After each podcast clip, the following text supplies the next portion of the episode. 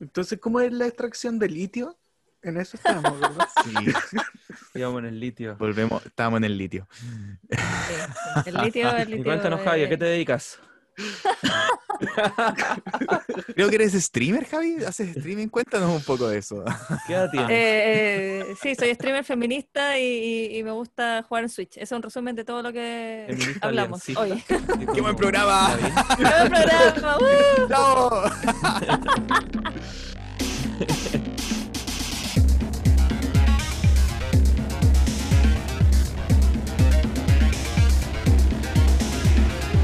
Buena cabros, bienvenido al podcast de Da lo mismo.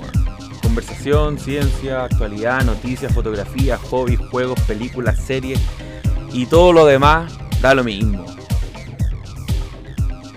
Buena cabros y bienvenidos al podcast de Da lo mismo. Con ustedes Félix, Nico y quien le habla, Esteban Ligeti. Buena, buena.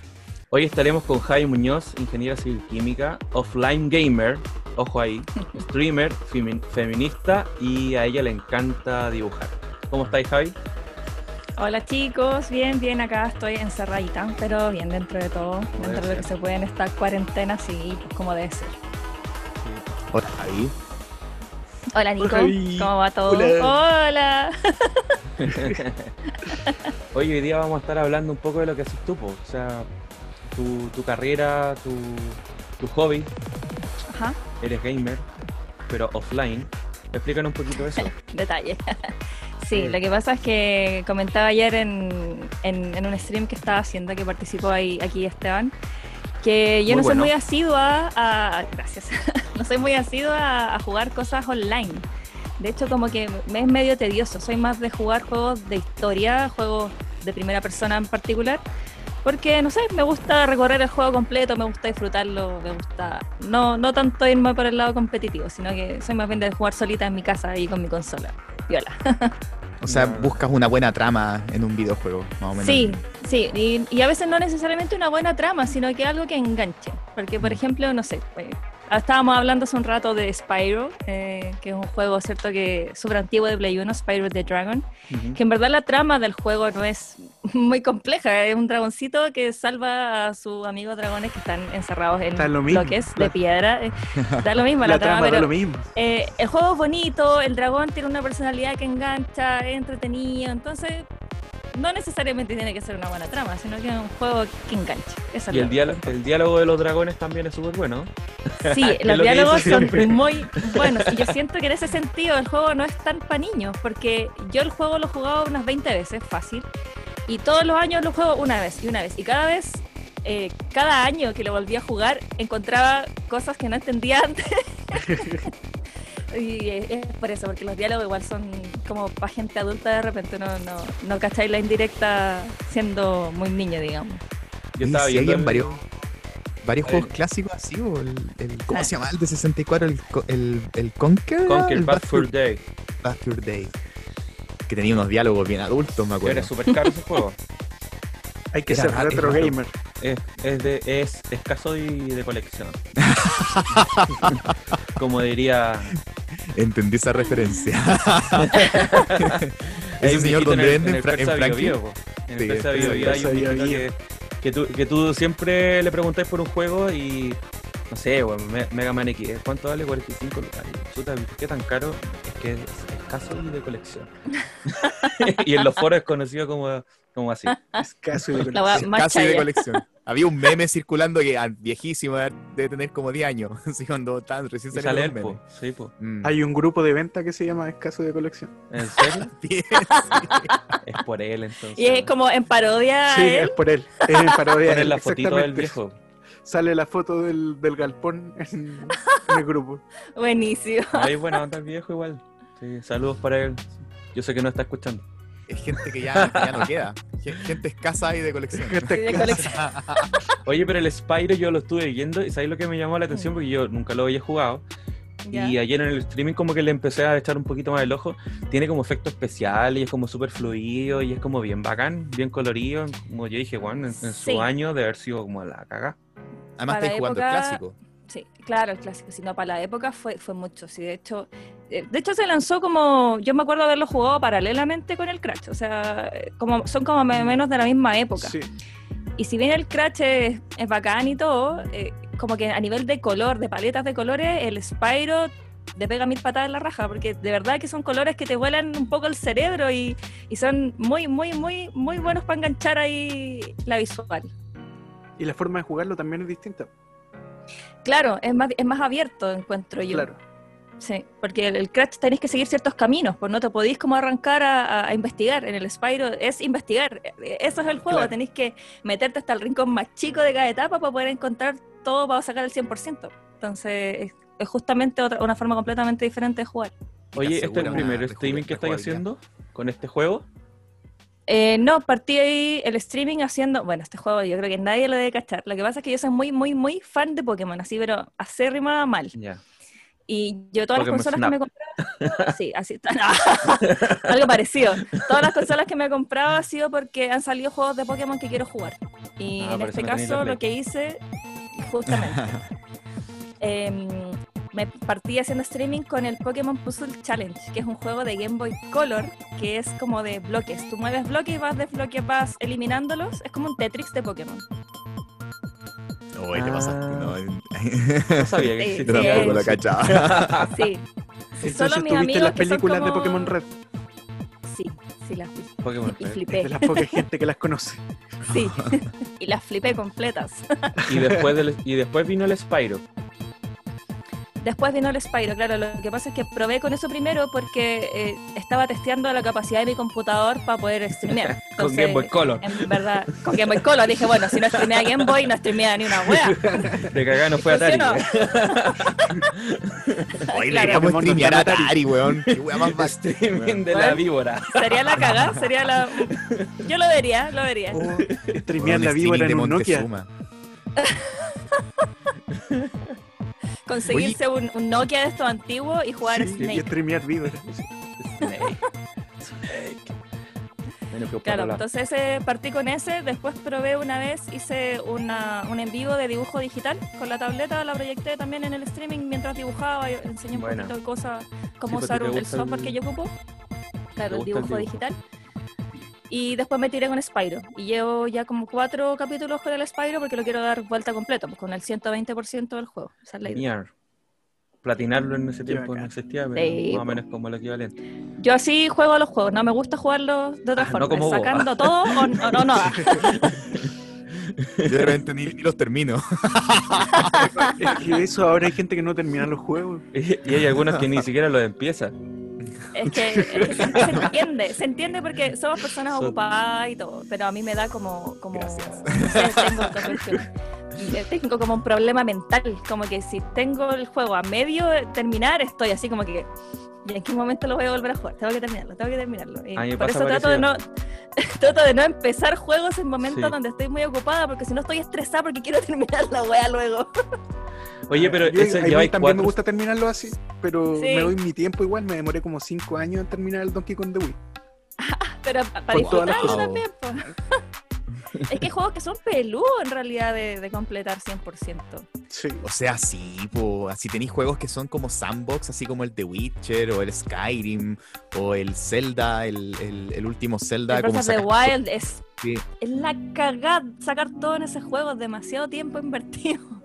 Mucho tiempo. Sí. Oye, Javi, si hay estos Mm. cuatro, ¿cuántos más creéis que vaya a hacer como para, para el próximo? O sea, para, para, terminarlo, finalizarlo. Para terminar dos más, porque mm, Ah, ¿en estaba serio? haciendo...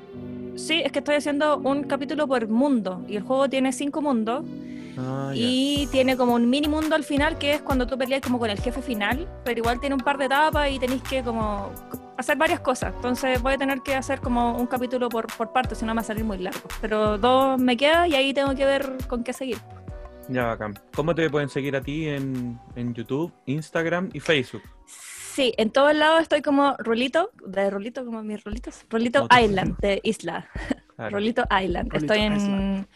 en Twitch, estoy en YouTube, estoy en Instagram y estoy en Facebook con el mismo nombre. ¿Guión bajo o sin guion bajo? No, así junto, Rolito Island. Lo que sí en Twitch soy javibi.belargatw, como de by the way. Habibi, Habibi. Habibi, Habibi. No es por eso. No, no es por eso. Ya, bacán. Oye, ¿Y después Javi. qué juego viene? Esa pregunta. Eh, ya. Muy bien. Gracias, lo he Esteban. estado pensando y conversando como con la gente que, la, la gente que me sigue un poco más y que como que ha visto todos los capítulos me han ido recomendando cosas. po. Yo tenía en mente continuar con los Scratch, pero en verdad quiero tratar de empezar algo un poco más corto, porque como les digo, tengo esta manía de terminar las cosas. Si empiezo con algo largo, voy a estar hartos capítulos en eso, tratando de terminarlo. Entonces quiero como meterme en algo más corto. Pensaba streamear el Among Us, ahora que me lo regalaron, ¿cachai? Streamear un par de partidas con amigos. Eso quería hacer, porque el Fall Guys, aparte que no me gusta tanto, eh, no lo puedo streamear porque mi compu no, no, no está en máquina. Oh. Sí, ¿Se de requiere las mucho computador para eso? Es que no es tanto, porque por ejemplo mi compu lo corre, para jugarlo yo lo puedo jugar. Bacán, se ve bien, todo. Pero para llevarlo a un streaming, el- ahí el computador se cae. ¿Cachai? Como al hacer la conversión del video, para poder subirlo, caga. A menos un Entonces ahí, ahí me caí. po. Sí, lo que hice fue me compré como una, una tipo capturadora. Estoy cachando a ver para poder streamear cosas un poco más pesadas, como con la Switch, por ejemplo. Que mi idea de cuando empecé a streamear era llegar a eso. Mi meta es poder streamear con la Switch, porque es la consola que más ocupo, en la que más juego. Entonces, eso es lo que quiero mostrar. Pero está duro, está tan caras las capturadoras y bueno, estamos en pandemia, está todo más caro. Así que Sí, Está todo carísimo. También están súper caras. Sí, así que yo creo que voy por el Among Us. Y los juegos también, sí, todo. Subieron harto las consolas. O sea, el, el- el cyber de este año fue una real estafa. Una basura. Una basura. Si La ahora Switch. están las Switch, las Mm. Switch están al precio que antes era normal. que en verdad no, no hay nada de oferta esa cuestión. Están Sí, más po. caras que en el precio de lanzamiento. Es como una locura. No. No, hay algunas cosas que están al doble, en serio. Mm. Las Pero eso Ya me es puse- PS4 en lo que son el juego y cosas así, porque lo demás sí hubieron buenas ofertas. En libros, por ejemplo. Ah, claro. Claro. En como en nada que estuviera relacionado con tecnología. Claro. claro, creo. nada que tuviera exactamente. Sí, no, porque yo estaba viendo, de hecho, me, sí, me quiero armar un PC gamer bien y todo bacán, con torre y toda la cuestión. Pero no sé, cosas que había visto antes, en total me salía como 400 lucas armarme uno bacán. Ahora como 700, 700, No, es que 800. Ah, claro. Las tarjetas gráficas subieron, pero una locura. Yo también estaba, estaba revisando y. Sí. Está Yo lo que caché de, tarjeta gráfica, viste que eh, creo que Henry Cavill estaba armando un, un tarro con una 20.080 y ahora va a salir la 30, la 3, perdón, no es 20.000, es de 2080 y ahora va a salir la 3000. Yo no caché mucho computadores, pero caché que la noticia, la 3080 era mucho mejor y más barata. Se cagaron a todos los que se estaban armando el computador con esa.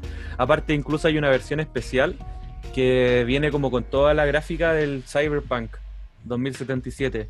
¿Cachai? De, de la tarjeta gráfica. De la tarjeta gráfica. Bueno, en la raja, pero en Oye, nada pero más que la va raja, por- porque ahora va a salir la 3080, pues.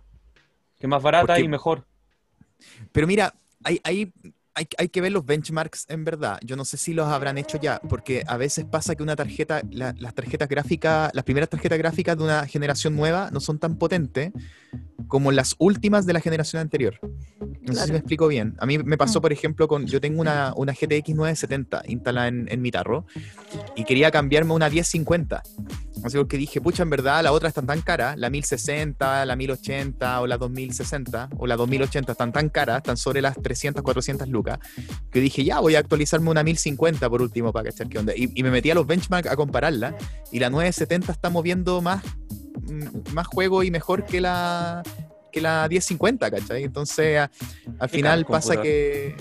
Sí, no, imagínate, o sea, la- las gráficas hoy día están... No, no, yo creo que vale la pena esperar un poquito a que, a que salgan las nuevas y que pase un poco la, que pase un poco la pandemia, que salgan Sí. las vacunas. Sí, sí, por lo, mismo, por lo mismo estoy ahí tratando de buscar cosas eh, streameables, digamos, que sean entretenidas y mientras se, se sale la oportunidad de armarse algo mejor, ¿cachai? Oye, Javi, ¿qué pasa con el online gamer? ¿Por qué te defines como offline gamer? ¿Qué pasa ahí? ¿Qué... ¿Has probado el online, el online gaming? eh, Lo he probado, lo he probado. Eh, hubieron etapas de mi vida, bueno, y no, son- no ¿Quién te hizo necesariamente tanto soy... daño? eh, Ah, sí. ¿Jugaste tanto. mucho LOL? No, Te has encontrado con comunidades jugué- tóxicas. Eso no se ve. Me he encontrado, raro. me he encontrado con, con comunidades tóxicas, pero no es tanto por eso, es porque básicamente soy una persona demasiado competitiva, demasiado, mucho. Y mm, entonces me frustro de repente mucho y, y- y la paso mal, me enojo mucho, entonces prefiero evitarme los malos ratos. Por ejemplo, le contaba al Esteban ayer que mm, yo un tiempo que jugué Magic, mucho Magic, iba a torneos, así como jugar eh, tipo 2, onda, torneo, torneo de Real oficial. Y, y puta, eran peleas cada vez que iba porque me daba rabia, eh, como todo. no ganar me daba rabia, entonces era como puta la weá, este mazo culeado más caro que la chucha y estoy perdiendo. Se me pasa lo mismo con Sí. todos los juegos. soy muy peleadora, entonces en verdad no, no soy muy buena para este tipo de juegos así en que uno tiene que eh, con agua. evitar putear a la gente alrededor. Es un problema social entonces. Nos Es vamos a un llevar alguna problema puteada. social. Nos llevamos a llevar puteada hoy día, ¿o no? Le ponemos la jugando, música de la Pati Jofre nomás. Claro. Voy a Agarra- citar agarra a los. Ahí en edición. y te, y te voy a decir, no te voy a mentir, March. Oye, Javi, ¿y el, Ah. el Magic Online lo has probado? El... No, lo que pasa es que yo dejé de jugar Magic hace años por temas de eh, plata, porque Magic es muy, muy, muy, muy caro y lo jugué en mi tiempo de universidad y yo creo que todos aquí que hemos pisado la universidad sabemos que el bolsillo universitario no da abasto. Entonces, Pero para eso no. está mitos y leyendas. Claro. Eh, Versión pirata. El. Magic Power. el Fotocopiada. Magic Fruna. Sí. Magic Fruit. Las fotocopias de Mito y Leyenda, Félix. Claro, no, o sea, es que. Mito, si bien en la copia de Magic nunca me pudo gustar mucho la, la forma y como que me acostumbré tanto al... Porque Magic igual tiene su... su... Es peludo aprender a jugar Magic de verdad. Como que la, la, mecánica del juego es compleja. Entonces, después pasar a Mito era como... "Neh, ¿Qué estoy jugando esta wea? Claro, es como- Así que no, no, no. Al final dejé de jugar y, y, y como decía también, lo otro que jugué online un tiempo fue Ro, Ragnarok Online. Y, mm. Oh, y pucha, la agarré, me gustó. Es que me gustan mucho la- la- los monitos, así. como todavía se juega harto. tiernos. Son súper Sí, todavía hay servers. que juega todavía, juega. Eso, Mm. Sí, todavía hay. Pero no sé, nunca he logrado enganchar 100% en un juego online. Y al final, como que disfruto tanto jugar los juegos en modo historia que Oye, eso hago siempre. hay un juego que se jugaba por texto y tú escribías y todo lo que tú escribías eran las acciones del personaje. Me acuerdo que unos compañeros en el colegio lo jugaban. ¿Cómo se llamaba, weón? El Mu. ¿No cacho ese El? Mu parece que era. Era Sí. como un estilo adventure, Sí, Pero era como. Y te era como adventure, pero pero era un No, pero el Mu- MMORPG. Sí, pues. Ha- Habían acciones, tenía que pelear con los personajes y todo. Pero Era era, un una, era de puro texto, ¿no? Sí, pues era puro texto. Ah, ya, entonces era. Sí, ese era. No lo cacho, suena interesante. Ah, Pero eso, pues Es también fome, estuve jugando un tiempo en eh, Pokémon competitivo. Que Pokémon, si bien eh, ahora está como agarrando un poco más de vuelo el competitivo, antes no era como oficial aquí en Chile. De hecho, los torneos se hacían así como ya hacemos torneo y damos un par de premios y chao. No era como que ¿Pero juntarais cartas? puntos de carta y consola. Con la Ah. DS, la 3DS. ¿En serio? Y sí, hace como tres o cuatro años llegó acá Nintendo a, oficializar la cuestión y empezaron ya los torneos heavy, así como ya de arriba, juntando puntos, yendo al mundial. De hecho, tengo varios amigos que han ido al mun- a los mundiales de Pokémon, han ido a tres o cuatro seguidos. Qué buena. Pero eh, la comunidad es bastante tóxica, digamos. Yo tengo Yo creo que por lo mismo gusta. Pokémon. Ah, Las sí, cartas eran fotocopiadas. Después de que llegó el oficialismo, ya no se pudo jugar. El oficialismo. Qué. O como, suena como una doctrina social. Es una doctrina de Pokémon. Nintendo adoctrina a la gente. Sí, adoctrina todo el rato. Nintendo, Pokémon. Esa broma, ¿eh? Nintendo. El pastor, weón, le Daño cerebral. Daño cerebral. Permanente. Permanente. Tú eres esclavo del Esclavo del mal. Ese tipo vino a Chile a hacer un.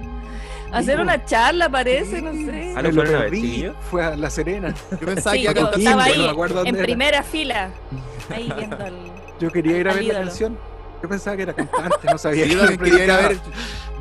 Yo quería ir a, cantar. pensé que era Nintendos Con él. DJ los Pastor. Nintendos. ¿Te imagináis? ¿Cómo se llama ese weón? Josué Irión. Josué Irión. ¿no? Josué Irión. Sí, para la Blondie a cantar los Nintendos. ¿Sí? Sí. Si lo hizo Yo de creo que Si se, ¿por qué hubiera, no? si se hubiera ido por ese camino, hubiera sido la cagada. La habría ido re bien. ¿Ha ido a la Blondie, Javi? Tendría caleta de discos. Puta, he ido como una vez. No soy de ir a discos, soy, como te digo, tengo como un par de problemas sociales ahí. Todo quejan. offline, todo offline. Oye, y a los Sí. eventos, pero a eventos, a eventos geek sí, po. Así, eventos Sí, de. hecho, eh, yo he organizado juego. eventos geek. Oh, Ah, eso, estuve leyendo ayer, sí. Sí, que estuve. en- tu hecho, biografía. Los últimos, sí, los últimos dos Pokémon Day que se hicieron acá en Chile los hicimos nosotros. Buena. Ya. Y, Y estrés. Estrés. Mucho estrés, mucha pega, Sí. pero es un trabajo súper entretenido y en verdad ver a la gente contenta es, es impagable, es, es muy bacán. Y para qué decir que gané plata porque no gané ni un peso. se imaginarán que de esa weá no se gana plata. Mm. Ahí perdí plata. No, es complicado. El tema de los eventos, una vez fuimos a un, un festival del ramen, creo que se llamaba, en Ah, el colegio, llegamos y caché que fue tan pésimo y puta, uno, uno sabe que es, es difícil hacer ese tipo de cosas. Pero bueno, era como ya, bacán, vamos a comer un ramen. Y bueno, las filas eran eternas, así como eran dos horas para la fila y dos horas para que te dieran el plato. Y, y- y de repente ibas caminando y estaban los platos en el suelo llenos. Era porque estaban más encima malo, weón. No, weón. Terrible. Así que si los tuyos resultaron El- bien, No, sí se resultaron bien y Maestra. también vendíamos ramen.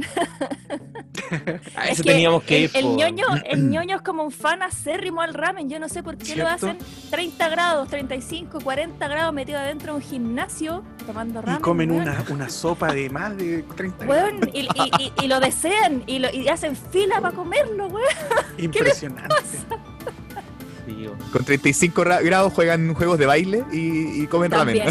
ramen. Es súper rico. Son Eso- cosas que esas salas de juegos de baile necesitan lisofón. Sí. ¿Te acuerdas de la, la de que estaba en, en los Diana en el subterráneo? Ah, no no, era- cosas por- Tuvieron A mí que me gustaba mucho ir a los Diana hasta hace tiempo. Después ya no, no se podía entrar sin No se mascarilla. podía. Ahí empecé a usar mascarilla. Claro. Yo fui No, precursor de eso. No, yo me baño una vez al mes, pero esos locos la cagaron. Nah. no. Gracias a la pandemia sí. ya no me baño. Pasa caleta eso de la mala higiene en este mundo entre geek, ñoño, gamer. qué será? Es un mito, No porque sé. siempre se habla de eso, pero. O sea, ese Es que prejuicio de, del otaku Es que un no- prejuicio, no netamente un prejuicio, porque estamos claros que cualquier persona con dos dedos de frente tiene una higiene normal. Pero no Es que sé yo qué creo que pasa que... es- Puede ser una cuestión de Sí, tiempo. ¿Para o qué, ¿para qué bañarse de- si pueden estar viendo una serie en ese momento? También, o tal vez es por, alguno- por una cuestión de estilo de vida, o sea, el, el- no sé, el gamer tiende a estar, no sé, sentado horas y, y quiere, no sé, si, si jugáis online tenéis que estar horas en una partida y en verdad bañarte es perder tiempo, entonces no Claro. te bañás, comer, O me baño o gano. tiempo, no comí, claro. Entonces como que eso después lo extrapolan, me imagino, a su vida y dejan de tener un aseo decente, no sé, Yo no se de- me desde que juego LOL no me he bañado más. Desde marzo que estamos jugando, Es un estilo de vida, hermano, es no me baño. estilo de vida. Y no hemos mejorado nada. Así que no A lo mejor si me baño mejor. Me voy a bañar. Parece que no va por ahí la cosa. Pero sí, yo eh, me pasó un par de veces que en torneos de cartas tuve que pararme y decir, cabros, ¿saben qué? Por favor, no sé, échense desodorante, alguna weá. Hablar con los jefes de tienda para que tuvieran ahí artículos de aseo, weón. Así que yo me encima yo era amiga del jefe de la tienda, entonces le decía, weón, ¿sabéis qué? Voy a comprar esta weá, las voy a dejar aquí y el weón que huela mal va a tener todo el derecho de usar el desodorante, pero yo no quiero A sentarme de manguerear estos weón. Oye, porfa, que antes entrar. desconcentran más encima, por uno jugando ahí con el tufo el- y el olor a axila y una así. Es la táctica para que pierdas. Sí, un cuaternario puro. Oye, Javi, ¿tu juego favorito, así como estilo? Pucha, como estilo, como te decía, los juegos de aventura primera persona y ya después me pasaría como a los de plataforma. que también son casi, la gran mayoría de los juegos de plataformas tienen una, una historia, entonces uno va siguiendo la linealidad de la historia y va etapa por etapa, va desbloqueando cosas, ese es como mi estilo de juego favorito, de hecho yo creo que los Zelda eh, caen como de cabeza en esa definición para mí. Y yo creo que por eso me gustan caleta igual y por eso también me metí mucho al tema de, Nintendo, aparte de Pokémon obviamente. Eh, los Zelda son los que me han llevado a jugar básicamente en, consolas de Nintendo. Ya, bacán. ¿Mundo abierto? ¿Te gustan? Sí, mundo abierto. Aunque igual con ciertas limitaciones, de repente los mundos abiertos son demasiado abiertos y que te den tanta, tanta libertad, eh, a veces te hace un poco perder el, como el interés. No sé, a mí me pasa que mientras me van dando ideas de qué tengo que hacer, ya como que ya bacán, me, me motiva, pero si no sé qué carajo tengo que hacer y es muy, muy abierto, como que mm, no sé. ¿Con cuál te pasó eso? Creo que me pasa con el Animal Crossing, por ejemplo. Ah, ya, yo nunca he jugado a ese. Ya, el Animal Crossing, eh, el, estoy hablando del New Horizons, el último que salió para Switch. Es, es muy abierto y en el fondo tú tenés la completa libertad de hacer lo que se te canta hacer. O sea, desde plantar un árbol hasta ir a recoger conchitas en la playa, es demasiado abierto. Entonces, para una persona que, como yo, que en verdad no tengo mucha tendencia a, no me gusta hacer tareas repetitivas, por ejemplo, tengo problemas de disciplina, entonces no me gusta levantarme todos los días a jugar la misma cuestión a cada rato, ¿no? no es parte de, de mí, entonces me terminé aburriendo. Jugué yo creo que un mes, es muy bonito el juego, de verdad es precioso, pero no es para gente que, que no le gusta hacer tareas repetitivas, por ejemplo, tú a partir del juego tenés que regar las flores. Y si no regáis las flores, no te dan más flores. Entonces te estresáis porque no regaste las flores. Y eso me pasaba. Entonces, estaba estresada jugando la wea, po. El juego se vuelve como una tarea. Es como un Sí, es como estoy jugando a vivir mi vida. en verdad, eso pasa en la vida real, claro. Sí, entonces, ¿qué paja jugar eso? Prefiero jugar No riego las plantas ni en la vida real. Y quiero... Claro. No. Yo decía, bueno, estoy hecha y no quiero ir a cocinar y estoy aquí metida en la Switch regando plantas. ¿Qué sentido tiene eso? Nada. Qué. Entonces, no, ese tipo de juegos no, no me llaman mucho. Es como lo que pasó con los Tamagotchi, así como que en un tiempo fueron muy populares y después ya estaban todos chatos, así como cállate, Sí. weón, así como déjame tranquilo, así como. Ustedes pedían Sí. comida, pedían, pedían, molestaban para dormir, se pasaban enfermando, eran como. Hoy como los Furbies también. Furby. Pero los Furbies eran Furby. peores porque te hablaban y te despertaban en la noche. ¿En Sí, serio? Yo nunca tuve uno. Estaban en- estaban De en repente hablaban porque- eran terroríficos. Yo tampoco, pero tenía unos compañeros en la escuela que tenían varios Furby, se juntaban todo el grupo de Furby. ¿De Furbies? Y todos los monos hablando. Todo, y Oye, eran no, como. no me gustaba eso. weón, como que hablaban entre ellos. Eran como gremlins, eran como gremlins. Eran como gremlins, sí, de hecho. Pero antes Como de echarle gremlin agua. gordito. Claro. Claro. Sí, pues, hay unos cubos también que tú los vas como Mm. conectando y por uno al lado del otro y el monito pasa para el cubo al otro y empiezan a tener... Ah, sí, eso lo he visto. No Sí, cacho cómo se llaman, sí, pero sí. lo he visto. También los cacho, pero siento que no fueron muy furor porque me imagino que eran caros, porque igual era como bastante tecnológico para la época en que salieron. Claro. Entonces se me hace la idea de que eran como muy difícil de, de, de pagarlo, para tenerlo, para un niño, digamos. Pero los Tamagotchi salieron de nuevo, parece, pues. Sí, Yo creo que de siempre ha todavía sido saliendo. Es que Tamagotchi eh, se hizo popular por Digimon. Viste que la serie de Digimon eh, se creó gracias Tenían al Tamagotchi. los, claro, los Digibytes. Y ahora cada vez que aparece una serie nueva de Digimon, tiran, se tiran con todo con los Tamagotchi. Sí, sí, sí, sí. Ah, no Se agarran ahí. No soy seguidor del Agarran vuelo. Digimon. Oye, Javi, y ¿Mm? tú que eres fan, fan de Pokémon, ¿estáis jugando Pokémon Go hoy día? ¿Qué, qué, qué- qué opinión te merece primero el Pokémon Go? ¿Cómo ha sido tu experiencia con Eh, Pokémon Go? Puta, es una pregunta controversial porque yo creo que Pokémon Go es de los Pokémon, pocos Pokémon que no me gustan. Y es porque, bueno, de partida, cuando partió esto, no sé si en verdad sigue así todavía, tú cachai que en Pokémon tienen tipos, los Pokémon tienen tipos, y obvio tienen debilidades y fortalezas dependiendo de, de los tipos, onda, fuego, débil, agua y, y así. Y en Pokémon Go no respetaba esta, estas debilidades y fortalezas, ¿cachai? Y todos los pinches juegos de Pokémon lo hacen. Entonces, sacaron este, no lo hacía y era. Son como manías de gente que es muy fan. A mí me pasa eso y como que, bueno, no respetan como la base del juego, si esto lo, lo- lo es todo para el juego, ¿cachai? Entonces, que no lo respeten es como que no, no están respetando el juego en sí. Entonces era como, ah, qué rabia esta cuestión, ya. Y lo otro es que me daba paja porque tenía que salir a caminar y no, que paja salir a caminar. Bueno, Y, nosotros caminamos yo, harto eso. Sí, porque yo. nosotros caminamos em, harto, pero ahora en pandemia ya hubo que Sí, pues, más encima que yo viví muchos años en Recoleta. Entonces, en verdad, salir a caminar en Recoleta con el celo en la mano, eh, se imaginarán que no. vivimos en Renca. Pero Félix no vivía ahí en Ñuñoa. Ah, Eso han claro, dicho. La semana pasada, ahora vivo en Renca. Claro, pero ustedes me, me imagino que salían en un grupito o algo, po. Sí, es que O sea, se encontrábamos gente que se... Se armaban se grupos en las plazas, eh, se armaban grupos de WhatsApp comunales. ¿Mm? Entonces Claro. la gente se habla, y Ah. todavía se hablan esos grupos y se juntan. Y ahí la verdad es que conocimos mucha gente y a mí me sorprendió cuando me metí en este tema del Pokémon Go, porque yo lo bajé cuando salió, pero no me gustó mucho el juego, pero mejoró bastante con los años. Agregaron muchas cosas. De partida el PvP, las incursiones, esto de, de bajar Pokémon en gimnasio de varias personas, etcétera, etcétera. Entonces lo hizo mucho más colaborativo. Y a mí me, me llamó mucho la atención la heterogeneidad de la gente que juega Pokémon Go. O sea, eh, tanto en, en edad, en tipos de gente que juega. Entonces yo me he encontrado con, con, con gente, adultos mayores jugando Pokémon Go, que, que son, Como por ejemplo, no sé, de la, de la edad de mi mamá, que mi mamá no, no entiende nada de videojuegos. Y, y van a jugar y, y juegan y van familias completas a, lo- a los Community Day. Esa cuestión es súper bonita. Yo no Sí. la había visto antes con, con otro juego. Eh, y eso yo creo que lo hace entretenido. Hoy día para mí dejó de ser atractivo porque no- por tema de pandemia no, no- no, digamos, No podemos salir. no podemos salir. Claro. Por eso, Sí, estoy súper de acuerdo. Estoy súper de acuerdo en ese Pokémon. sentido.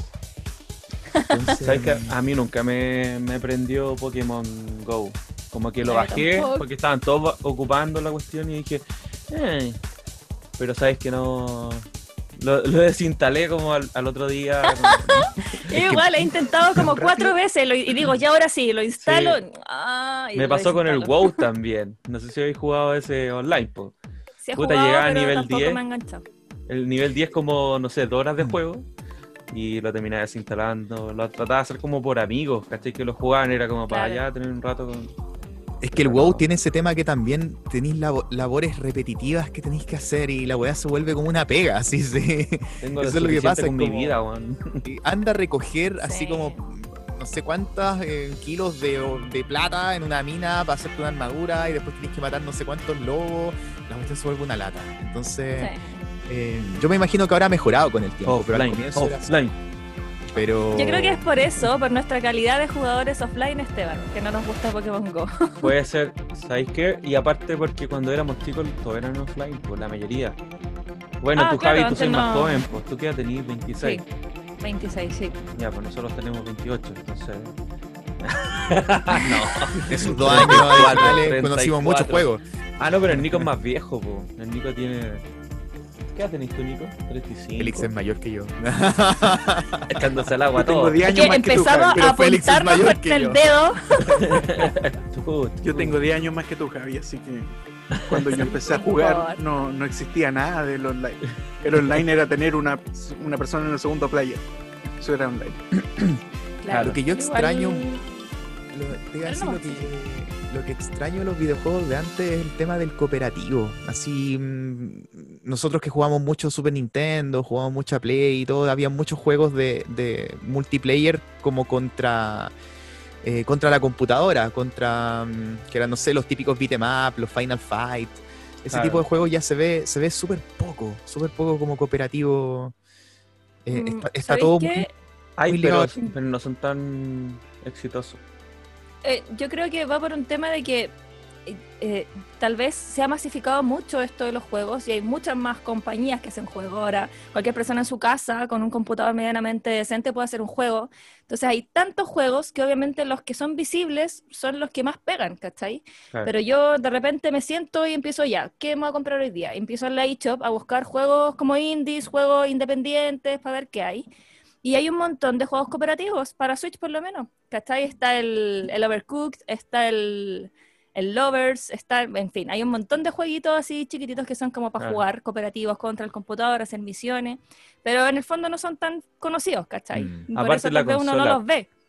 La consola, la-. Nintendo siempre Yo ha sido que como de una sí, idea más es cooperativa. algo de la consola, sí, porque yo siento que Mm. para Play 4 tal vez no es tan así y no hay Claro. tantos juegos de ese estilo. En Steam Claro. tampoco se ve tanto. El, Mm. el No. que se vio así y de la generación, de hecho, la pasada por la Play 3 era el Army of Two. ¿cachai? Que tú ocupabas a dos personajes y con Era ellos muy tenías que en empezar. Mm. a, a hacer misiones entre ellos dos. O también hay uno que se llama Brothers, que también se puede de dos. O el de uno que se escapan de la, de la cárcel, no me acuerdo cómo se llama, pero eso salió para Play 4. O el. Unravel, el Unravel 2. Claro. No sé si el, el Unravel, que la, la segunda parte era es como, un cooperativa. muñequito como un zorrito. Algo Sí. así. No, es un- unos muñecos como de lana. Mm, Y ese Bien se jugaba, el- en- se jugaba en cooperativo. de verdad. Pero claro, no es- Bueno, yo no jugué es tan- Pac-Man, no sé si se acuerdan de eso. No cacho ninguno de los juegos que han mencionado ahora. Soy de una pero- generación antigua. Nintendo está bien enfocado en eso todavía. O sea, ahora, Sí, si no me equivoco, sacó una nueva, va a sacar una nueva versión aniversario de, de Mario Bros. 35 aniversario. Sí. Eh, Igual. pero se puede HD. jugar. de eso. El puede jugar 64 es lo cooperativo. Pero en HD. Estamos sacando lo mismo, pero, pero mejor, pero mejor en... en- El pixel es más dos- cuadrado. Sí, pixeles 4K. Con colores 4K y más vivos. Mario Bros. en 4K. Te vas a perder, Esteban. Mario Bros. en 4K. Y cooperativo. Y a 60 frames por segundo. Por supuesto que me lo. No. es que sabes que tendría una Switch, pero yo dije, puta, igual es cara. Porque la consola es cara y no sé si la ocuparía. ¿cachai? Porque tengo Play 4 y, Xbox y tampoco la ocupo. No la ocupo mucho. O sea, como que ocupo el, el juego O sea, que es el exclusivo y chao. Y bueno, Javi, pasando a un tema más profesional, eh, relacionado como lo que tú estudiaste, ingeniería química. Eh, cuéntanos un poquito, pues, ¿en qué estáis? ¿En qué estáis haciendo? ¿Qué, qué cosas estáis haciendo? Sé que estáis trabajando con el litio, ¿qué onda? Sí, sí. Em, claro, estoy ahora estoy trabajando en una empresa que hace consultoría de ingeniería y em, eh, estoy, claro, trabajando en el equipo de, de proceso y abocada 100% como a proyectos de, de litio. En realidad proyectos de cualquier parte del mundo, pero por lo general son proyectos de Argentina, porque son los lugares donde está el litio. Pues nosotros tenemos litio acá, en Bolivia y en Argentina. Entonces, por lo general los proyectos que vienen vienen de por allá. Y eso, pues en el fondo lo que hacemos es eh, prestar apoyo a, a proyectos que necesitan ayuda con cosas técnicas abocadas al proceso mismo de la obtención del litio.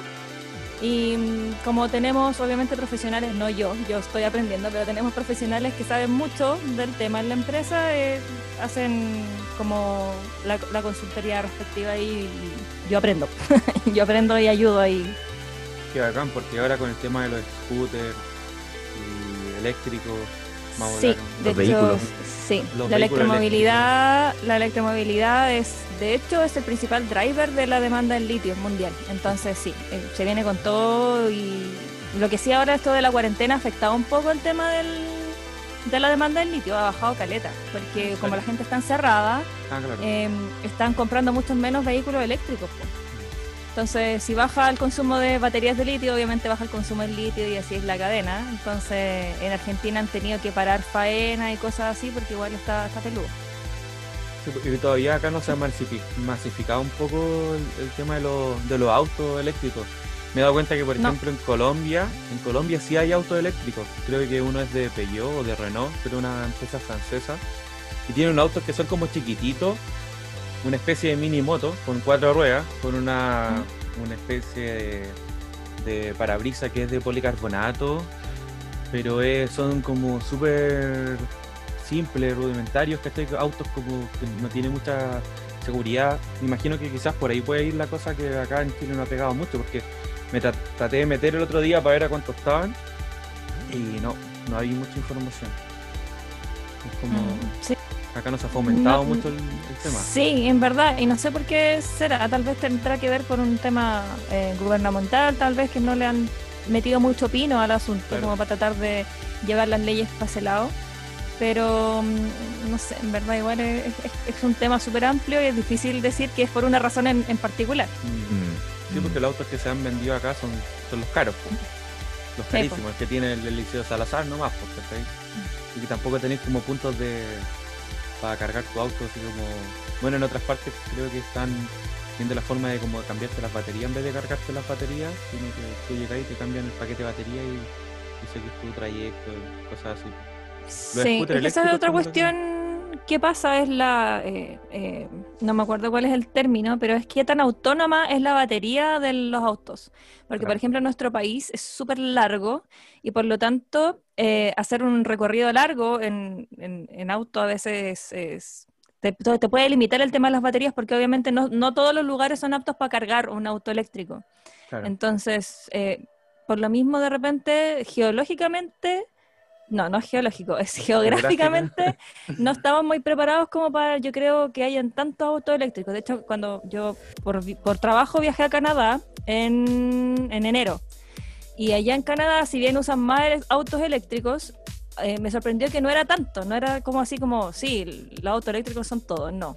Y es por lo mismo, porque ellos tienen muchos trayectos, no sé, de montaña o cosas así, donde entre medio no hay dónde parar a cargar. Entonces no les sirven los autos eléctricos, a lo más híbrido. Claro. En Estados Unidos pasa lo mismo. Eh, de hecho, en Canadá y en Estados Unidos comprar un auto con 200.000 kilómetros es como comprar un auto nuevo porque eh, las distancias que también recorren son súper grandes. Yo tengo familia allá y en una era como ya vamos a ir a la casa de un amigo o de un primo que queda súper cerca y eran como dos horas de trayecto, ¿cachai? Y para un santiaguino esa cuestión es como escaleta. Creo que en Brasil fuera Santiago. Claro, pues en Brasil creo que también es así, pues, pero pero sí, no, allá los trayectos son súper largos. No como. Eh, bueno, acá dentro en Santiago quizás se debería fomentar un poquito más. Yo tengo un grupo de, de scooters eléctricos que se llama Club Seco. Les doy un saludo a todos los chiquillos de Club Seco. no es culo seco, que algunos han dicho. es que nadie lo había pensado, Esteban, pero No, yo, tampoco, lo había pensado, pero... Pero ahora no me lo puedo sacar de la mente. alguien puso eso y me quedó grabado. lo estableciste para siempre. Sí, sí, ahora... Mm, Cagamos. Lo voy a editar. Y ahí ocupáis el tema de las baterías súper recurrente, porque un scooter más o menos de unas 200 a 300 lucas tiene una autonomía de 20 a 30 kilómetros, ¿estáis? O sea, alcanzáis a ir a tu pega y volver, pero de repente si queréis, no sé, de San Bernardo a, a Las Contes, tenéis que comprar uno que es más caro. Estamos hablando de un millón, dos millones, ¿estáis? Por un scooter. Y algunos lo que hacen es que modifican y empiezan a agregar estas baterías que son de litio, de iones de litio, y, van sumando en el fondo capacidad de, de, amperes para que la cuestión pueda andar mucho más. Acá en Chile hay algo de eso, hay, se está generando quizás, no sé, una fábrica de pilas, yo hablando de la ignorancia nomás. No, por el lado de la, de la esa parte de la cadena de la producción, desde que tú tienes el litio en el mineral hasta que tienes un producto que usa una batería de litio, aquí en Chile. lo único que hay es la extracción, casi. Extracción, refinación y de ahí se exporta. y aquí no hay nada que, ninguna empresa que produzca baterías de litio. Se va todo a Japón por lo general. En Japón se hace todo eso. Mira. ¿o no? nos falta una fábrica de baterías que se, que se empieza a desarrollar un poco tecnología a nivel nacional porque tenemos que ir cambiando como de esta e, economía extractivista, del extractivismo mm. hasta una como economía basada un poquito más en, generación de conocimiento y de productos propios, que es lo que se ha comprado mucho hoy día, incluso se han hecho protestas científicas orientadas en eso, que lo único que, que hemos conseguido como como científico hasta el momento ha sido yo creo que la instauración del ministerio, pero el ministerio todavía mm. está tratando de instaurarse y hoy día en tiempos de pandemia como que todo se postergó. Entonces, tú desde, desde la posición en que estás ahora, ¿ves, ves posibilidades de desarrollo en ese sentido, que se impulsen, que se impulse un poco tecnologías eh, hechas made in Chile, digamos? No, de hecho, como que toda la tendencia del mercado está en tirar todo para afuera y y yo creo que las tendencias por lo general siempre parten desde, desde el, gobierno, por cierto, estas instancias, desde el nuevo ministerio, que se, creen, que se generen como motivaciones para hacer ese tipo de cosas, porque aquí el conocimiento técnico para fabricar aquí mismo baterías no hay. O sea, habría que traer gente que sepa, habría que enseñarle a gente, y todo eso es plata y es tiempo. ¿Cachai? Y es más Plata y caro tiempo. que mandarla fuera. Exacto, plata y tiempo que prefieren invertir en hacer lo que ya están haciendo, que ya ganan mucha plata en eso. Ganan Oye, mucha plata oye, vendiendo el, el mineral. ¿Mm?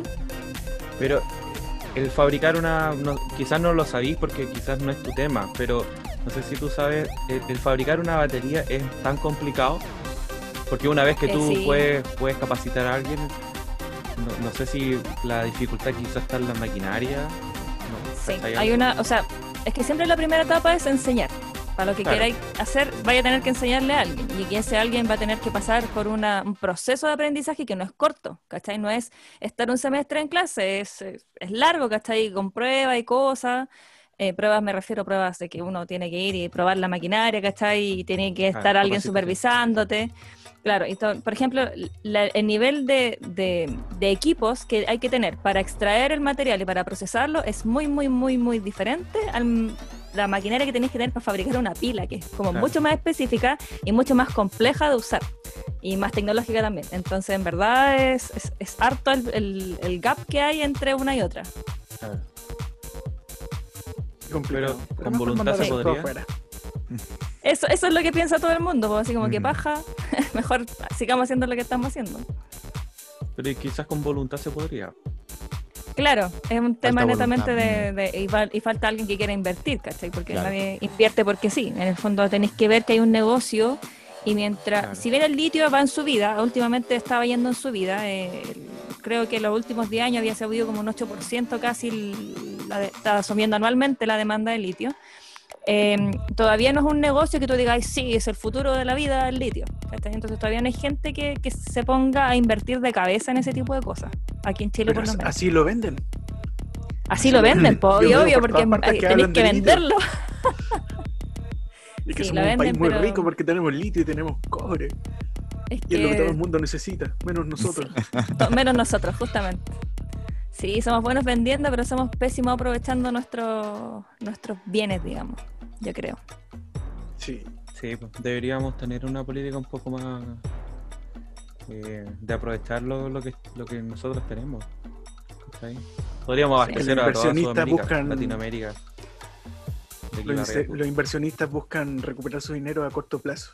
Y esto sería Ese- algo de a muy largo plazo. un A muy largo plazo, a muy largo plazo, porque ni siquiera es solo aprender a hacerlo, sino que es también competir con el mercado, que son los Claro. japoneses, que los buenos ya saben hacerlo y lo hacen perfecto. Entonces, entrar a competir, un competidor nuevo, ¿cuánto te vaya a demorar en poder competir con el, con el japonés? Caleta, o te va a costar un kilo invertir en, en, en marketing, invertir en un montón de cuestiones. Entonces, es, es un camino pedregoso y largo. Por eso aprobar una nueva constitución podría significar que eso sea con ¡Apruebo! estatal. ¡Apruebo! ¡Apruebo! Oye, qué buena salida te mandaste ahí, Félix. Sí. Es que es verdad, por, por ejemplo, un tema Sí, que para se eso está nomás vine hoy día. discutiendo. Se está, ah, muy bien. Se está discutiendo hoy día a todo nivel este tema de desarrollo científico-tecnológico local. Y hoy día se está discutiendo, por ejemplo, en el tema de vacunas. ¿Por qué no somos hoy día nosotros capaces de generar vacunas a nivel local? Y las ventajas como que tienes eso como de forma inmediata, porque por ejemplo una vacuna que tú importas desde fuera no necesariamente eh, va a ser la mejor para los virus y los patógenos que circulan a nivel nacional. Entonces, eh, el poder producirla localmente te hace poder producir un, mejor producto, una mejor vacuna para la población local. Entonces, y también pasa lo que dice, lo que dice la Javi, o sea, eh, esa inversión es una inversión que tú haces para tener un retorno. No estamos hablando de años, estamos hablando probablemente de décadas, décadas después. Claro, es probablemente tus nietos van a ver la ganancia de esa. Sí. Exacto, exacto. Inversión. O sea, pienso hoy día que estamos, que vamos a redactar una nueva constitución. eh, ojalá, esperemos. Entonces, probablemente los resultados de todo este proceso lo van a ver nuestro hijo y nuestro nieto. O sea, eh, es como la idea de, de- de todo No, pero es que la constitución igual influye a corto plazo. po. Porque hay cosas que no se han podido realizar gracias a la constitución actual. Claro, Sí. pero. mm, Pero yo creo que el Nico está igual como hablando más del lado de, de la ciencia. Claro. Por Claro. ese lado va a ser más largo. Pero ¿en qué te afecta a ti el, el tema de la, de la constitución actual en la ciencia, Nico? No, pues, o sea, en el sentido de que si, eh, si nosotros, por ejemplo, así como una persona tiene hoy día derecho a, a salud, tiene derecho a educación, eh, muchos de nosotros abogamos porque una persona tenga derecho a tener educación científica, o sea, tú le tienes que asegurar un conocimiento mínimo como al ciudadano de educación científica o de pensamiento crítico, o sea, que tú lo prepares para, por ejemplo, hoy día eh, poder eh, filtrar información, poder pensar de forma crítica, poder hacer un análisis. Entonces, hoy día tenemos un problema como de educación bien grande y yo creo que ni siquiera estamos siendo capaces de asegurar la educación que, tenemos en nuestra actual constitución, pero la idea sería elevar un poquito el listón, es decir, que, en, esta Carta Magna, o sea, sea un derecho que, que los ciudadanos sean educados científicamente. Eso es una discusión que se está dando y ojalá que, o sea, yo pienso que estamos bien, siendo bien outsiders en este tema, a mí me ha costado mucho, mucho discutir con mis colegas de, oye, tenemos que ser más activos en este proceso, no podemos mirarlo desde fuera.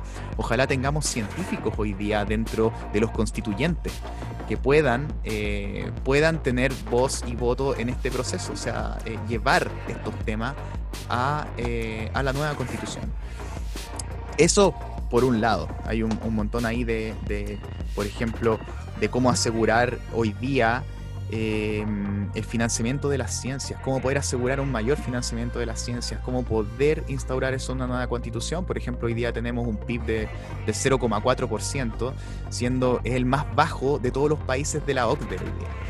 En cambio, piensa que países, no sé, estoy pensando eh, Corea o, Alemania u otros países de la OCDE tienen entre un, no sé, en algunos casos sobre el 1% al 2% y en algunos casos es superior. Entonces, son países que ganan más y además un mayor porcentaje de su Producto Interno Bruto se va a la ciencia. Y por eso que pueden tener eh, productos a nivel local. Perdón, está temblando. Está temblando. Sí. Ah, pensé, que yo estaba teniendo un mareo, pero no. Está tenemos un terremoto acá grabado. No, sí, tembló. Yo creo que debe haber sido un 5 por ahí. No, no, fue ni tan suave ni tan fuerte. Yo veo que, se, están, se están moviendo tus cajas detrás. Oye, pero volviendo al tema de la ciencia, eh, es que en volar eso se puede legislar con, con leyes nomás, porque la constitución igual es algo que que es como una, especie de, una, guía nomás, general, que no tiene que como coartarte tanto, como lo que ha pasado con alguna, con el artículo 19, ¿cachai? Sino que tiene que ser como una carta guía que, ordene ciertas cosas, que garantice otras que son básicas, pero el tema de la ciencia se podría ver con leyes, probablemente, ¿cachai? Yo también estoy de acuerdo con que podría ser más fácil que se hagan leyes que financien a la ciencia. Es que también yo pienso que también, también pasa por un tema de inversión privada, o sea, no solamente de inversión pública. Y yo no sé hoy día cómo se está tratando de incentivar que pase eso, porque... O una regulación también. Sí, Chile es un país con muy poca inversión privada en ciencia. Si tú revisas, por ejemplo, los países que, que han aumentado más su inversión en, en ciencia y tecnología y en, en investigación y, y desarrollo hoy día, por ejemplo, que tiene los casos de, de, Corea, de Israel, de, de, algunos países de Europa, la inversión privada es muy alta. Tienen mucha inversión privada en, en ciencia y tecnología. Y hoy día en, en, Chile es muy poca. La mayor parte de la inversión es pública y, mm, y, está orientada a invertir en la academia. O sea, eh, la investigación se hace en, en las universidades y en algunos centros de investigación y la mayoría de esos lugares compiten por los recursos que entrega hoy día ANIP, la mm, Asociación Nacional de, Investigación. Entonces, eh, y, tienen que competir un montón de gente ¿eh? por eso, solamente por esos recursos. Y no hay muchas alternativas para poder financiar hoy día. Ahí volvemos al mismo tema. El privado quiere recuperar su inversión a corto plazo y tu investigación puede durar toda tu vida. ¿Por qué me dices eso, Félix, a mí? Y como que se lo dice mirándolo a los ojos, toda tu vida. Como privado te observado. entre paréntesis, tesis. como tu tesis. Claro, tu investigación puede durar lo mismo que tu tesis, lo cual es una recuperación de dinero a muy largo plazo. Lo cual me llevaría a la quiebra. Qué hiriente. Sí, pero, es que ese es el problema, porque en, el fondo la política está está liderada solamente por, por abogados, básicamente. Y ahora vemos que también están metiendo personas de otra área, eh, pero que tampoco son expertos, pues, son puros favores políticos. ¿Cachai? Pero hay muchas carreras que deberían tener algún tipo de, de, de opinión en, en, lo que está pasando en un país. ¿cachai? Yo soy diseñador industrial, así que también estoy hablando también por ello. El diseño industrial y el diseño en general es algo que nos incide directamente en, el, en la calidad de vida que tenemos nosotros, ¿cachai? Pero como no, no se contempla como una alternativa y también nosotros tenemos que hacer un mea culpa, eh, quizás estamos mucho más atrás que los científicos, pero tenemos que unirnos como, como gremio y eso es lo que muchas veces no se da, una unión, una representatividad también en, el, en el campo. Entonces pasan estas cosas, que se toman decisiones por personas que pueden tener muy buenas intenciones, pero que no saben. Como, el como el, la misma planificación de una comuna, de una ciudad. Y eso puede variar un montón de cosas, o sea, desde, desde espacios para esparcimiento, hay una ciudad que solamente un alcalde, oye, se me fue la imagen, ¿no? No, ¿o sí? No. Es Ah, como ya. con Está lag. un poco congelado. Lo que pasa es que hace Sí, mucho frío sí. por allá. celulares viejitos. Con mucho lag. Lo que pasa es que el muy helado. temblor desestabilizó esto. ¿ah? Yo Nos dejó a todos con bugueados. Sí, lo dije, dejó lagueado. La, la Getty. Claro. Pero hay una, hay una comuna en México que un- llegó un, un alcalde y dijo, ¿saben qué? Yo voy a cambiar esto. Y, y em- porque el problema que tenía esa comuna es que todos se iban. Ya no vivía nadie ahí en esa comuna. Y lo ocupaban para dormir y después se iban a trabajar y carreteaban en otras partes. Entonces la comuna dejó de recibir muchos ingresos. Y se empezó a quedar eh, con pocas personas. Y él hizo todo un cambio de la organización de la comuna. Empezó a tener más lugares de esparcimiento, ¿cachai? Eh, lugares de diversión. Y se empezó a llenar nuevamente con gente joven que quería tener hijos. ¿cachai? La calidad de vida era muy buena. Entonces también tiene que ver todo con una estrategia de cómo uno plantea una ciudad. Para mí Santiago es súper estresante y eso que yo no tengo que ir al centro todos los días. No me quiero ni imaginar una persona que se mama un taco de una hora para allá o dos horas para allá y dos horas de vuelta. Entonces, y más el smog, ¿cachai? No tenéis tiempo para estar con tu familia. Y las decisiones las toman personas que Hoy no. en día, ¿qué es una familia? Escucha, dos, No dos más personas que se quieren mucho y viven juntos. Sí, es una buena definición. Pero-. Pero es- básicamente eso, o sea, estamos hablando de políticos que, que aparte viven en una burbuja. Ya lo pudimos, lo pudimos evi- evidenciar cuando salía hoy y yo no sabía que la gente vivía tan hacinada, ¿cachai? Cuando empezó el tema de la pandemia, weón. Y Es como, weón, qué chucha, weón. Yo no sabía que había pobreza. Sí. Claro, oye, había No sabía que la gente- pobreza estaba nivel. No sabía que había gente que no tenía nana. Claro, y es como una burla, po. Es una burla súper Sí. Super heavy decir el chileno es pobre porque quiere, el chileno es flojo. Siento que acá la gente se saca la cresta, se levanta temprano para llegar a la pega, para que no le paguen bien, ¿cachai? Para tener una educación penca, para no tener muchas alternativas, ¿cachai? Entonces, no sé. es No, y, la- y lo que duele es que la crítica suele venir de, de gente que ha tenido privilegios Todo. y quizás no, no es consciente de los privilegios que tiene. Entonces, Sí. eh, por supuesto No, que la que crítica, la crítica duele. como decía la, La crítica es, es peor, pues, claro. Claro, por ejemplo. oye, nos, nos desviamos un poquito, nos pusimos medio profundo. Filosóficos, sí. A ver, a ver. Cuéntanos qué programa ocupas para ilustrar. Oye, esa, buen- esa muy buena pregunta. ¿Qué, Sí, qué eh, yo, bueno, eh, uso el Autodesk eh, Sketchbook, que es un- una aplicación que ocupo esta tableta. Es una tableta Samsung. Es verla. una. Uh, aquí está, es muy chuli, mírala. Wow. Wow. ¿Y esa es solamente para Em. dibujar? O sea, es como la especialidad es dibujar ahí. Eh, no, o sea, el- lo que tiene es que viene con lapicito, entonces, bacán. Ah, ya. Pero mm, en verdad no existen tabletas que son solo para dibujar, pero en verdad son un poco más caras que una tableta normal y te sirven solo para dibujar y en verdad la Claro. diferencia no es mucha en cuanto al resultado final. Entonces, mejor comprarte algo que te sirva para más cosas. Em, y Autodesk, como te digo, es una app que tú descargas y en verdad es para Android. Lo podéis usar hasta en un celular. De estos celulares te compráis un stylus y podéis dibujar en el celular. En verdad es súper eh, accesible y es gratuita, así que es bacán. Buenísimo. Pero ahí tú tenés niveles de presión también, ¿o no? Sí, es- eh, bueno, estas tabletas todas vienen con, con eso. En el fondo tú automáticamente te, te, te reconoce la presión del lápiz y también, no solo la presión, sino que la inclinación. No sé si has cachado que Ya, tú a veces cuando dibujáis con un lápiz mina, Sí, pues. si lo inclináis, obviamente la raya es muy diferente que si, lo, si tenéis el lápiz derecho. Y el, el- los stylus de estas tablas también reconocen eso. ¿cachai? Entonces, obviamente el efecto al final del, del dibujo se nota la diferencia. ¿Y cachai cuántos niveles de presión tiene?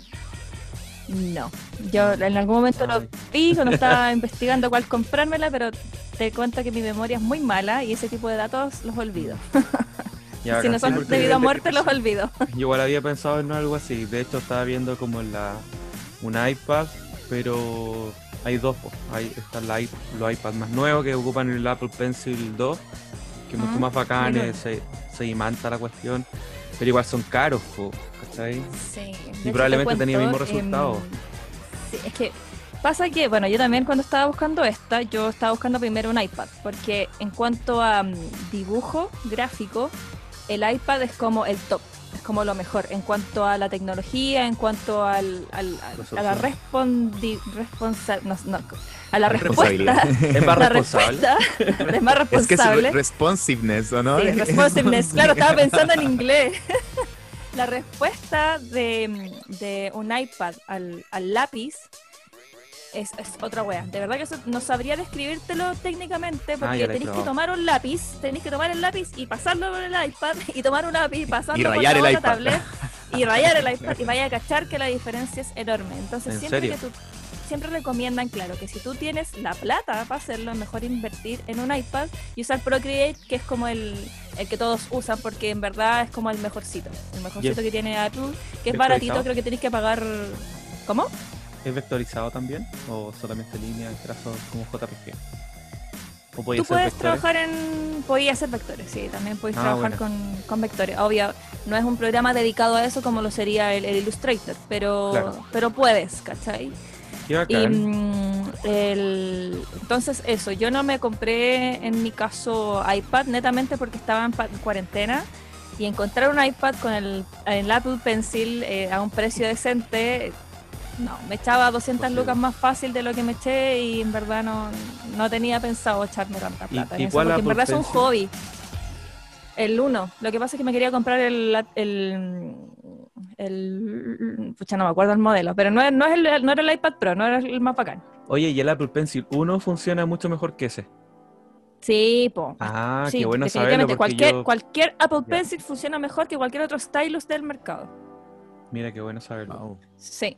Así que, eh, y en verdad, Claro, porque... como les digo, yo no, no tampoco ilustro de manera profesional, es como un hobby y he aprendido sola, entonces en verdad no necesito la gran máquina ni echarme un palo en una herramienta que en verdad no voy a usar tanto, ¿cachai? Claro. Entonces para mí está súper bien. Eh, para alguien que dibuja de hobby, es- la tableta está perfecta y de hecho es, es harto mejor que otras que he visto yo en el mercado.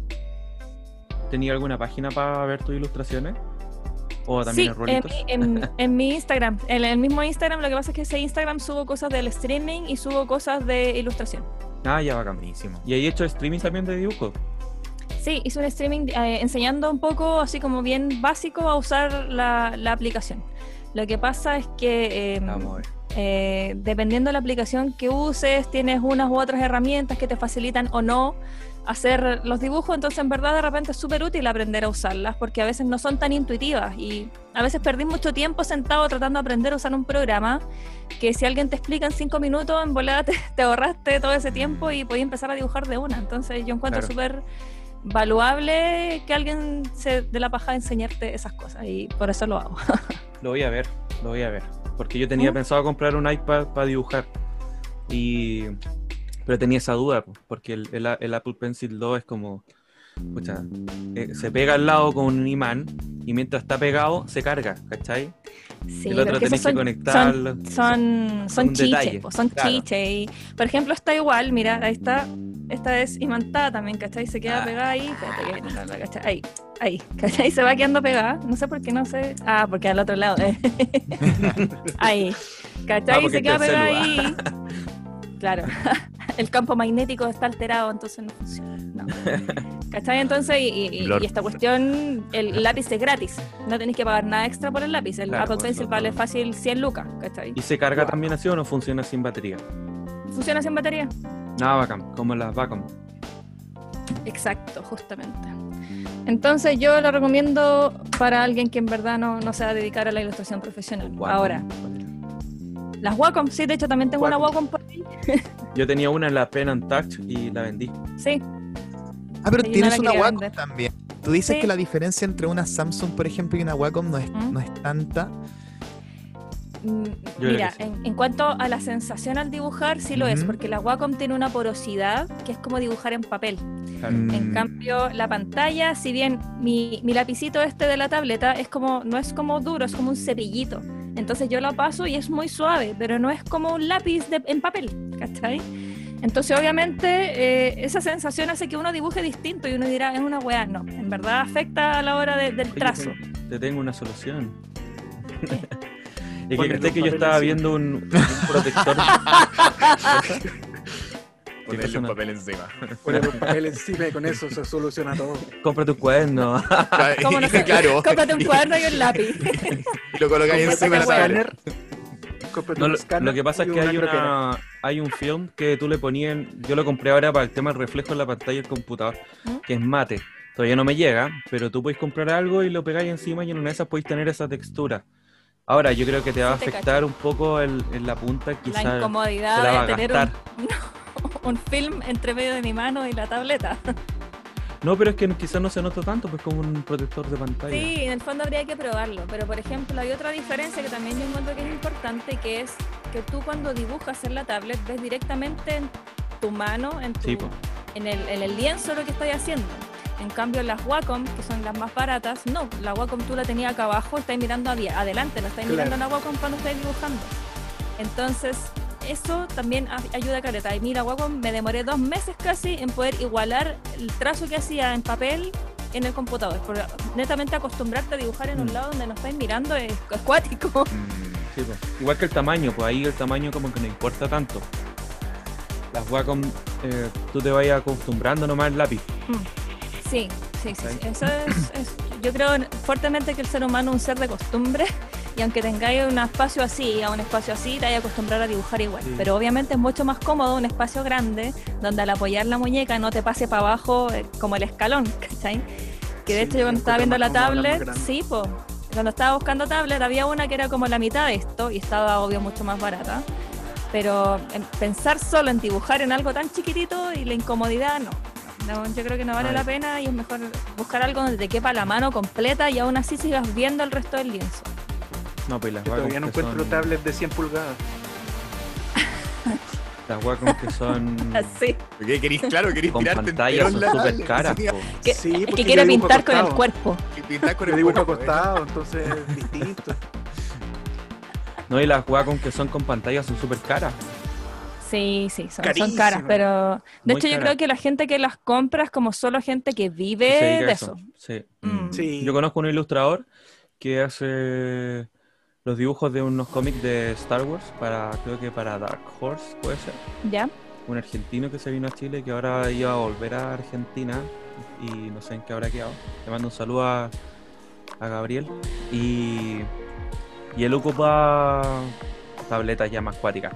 Porque él se dedica a Sí, eso. po. Esa es Es que también hay, otro, hay otra cosa muy importante que es el, el software. O sea, tú en tableta, ni, ni, ni siquiera, ni en tableta, ni en iPad puedes usar Photoshop, ¿cachai?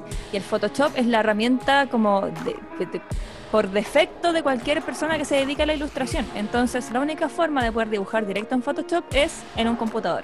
Claro. Y ahí están las Wacom. Y por eso los ilustradores profesionales están obligados a usar algunas de estas herramientas que se pueden conectar al computador. ¿Cachai? Porque, por ejemplo, yo siempre que hago un dibujo bien elaborado, en algún momento me tengo que pasar al Photoshop y tengo que cambiar, mandar mi documento que está aquí al computador y trabajarlo en el computador porque hay cosas que derechamente no da la tablet para hacerlas, ¿cachai? ¿Y Oye, Paint. ¿Cómo? Paint Tool. El Paint Tool 6 es súper útil, pero por ejemplo, para lo que es eh, pasar a otro nivel en cuanto a, no sé, iluminaciones, efectos, cosas ya fondos. Ah, ya, lo que es ilustración, Claro. no dibujo. Sí, ahí ya, claro, el dibujo lo podía hacer todo en la tableta, ni un drama. Claro. In- incluso el Paint Tool 6 también es una. De hecho, el Paint Tool 6 es lo más cercano a los softwares que uno tiene en tableta para dibujar. Pero el Photoshop es como un paso más allá, ¿cachai? Cuando ya tienes que llegar a, a, no sé, llevar el, el- la calidad de color a una en particular, con cierto, eh, no sé, por un RGB particular, un código de color específico, no sé, ahí ya es mejor tirarse al, al Photoshop porque es todo más fácil. Sí, hilar más fino, justamente. Perfecto. Y bueno, Javi, pasando a otro tema, eh, tú eres mujer y las mujeres han tenido el camino un poco difícil el tema de los videojuegos hace un tiempo atrás. Ahora quizás se ha ido equiparando un poco, pero ¿qué nos puedes hablar tú un poco del- de la mujer en los videojuegos? Y, y también nos gustaría conversar sobre el feminismo contigo. Si te consideras feminista Sí. o no.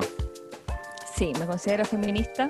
Bueno. Eh, y, pucha, como comentaba ayer, que ayer en el, en el streaming que hice ayer, estuvimos hablando un poco de esto.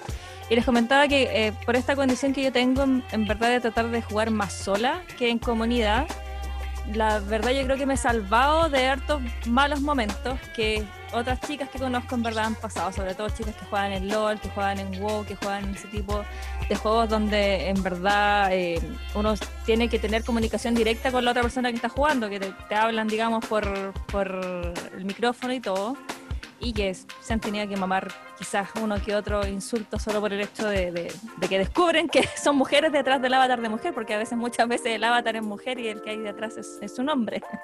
Claro. Pero onda que la escuchan, que son voz femenina y, em- y empieza el, el sufrimiento.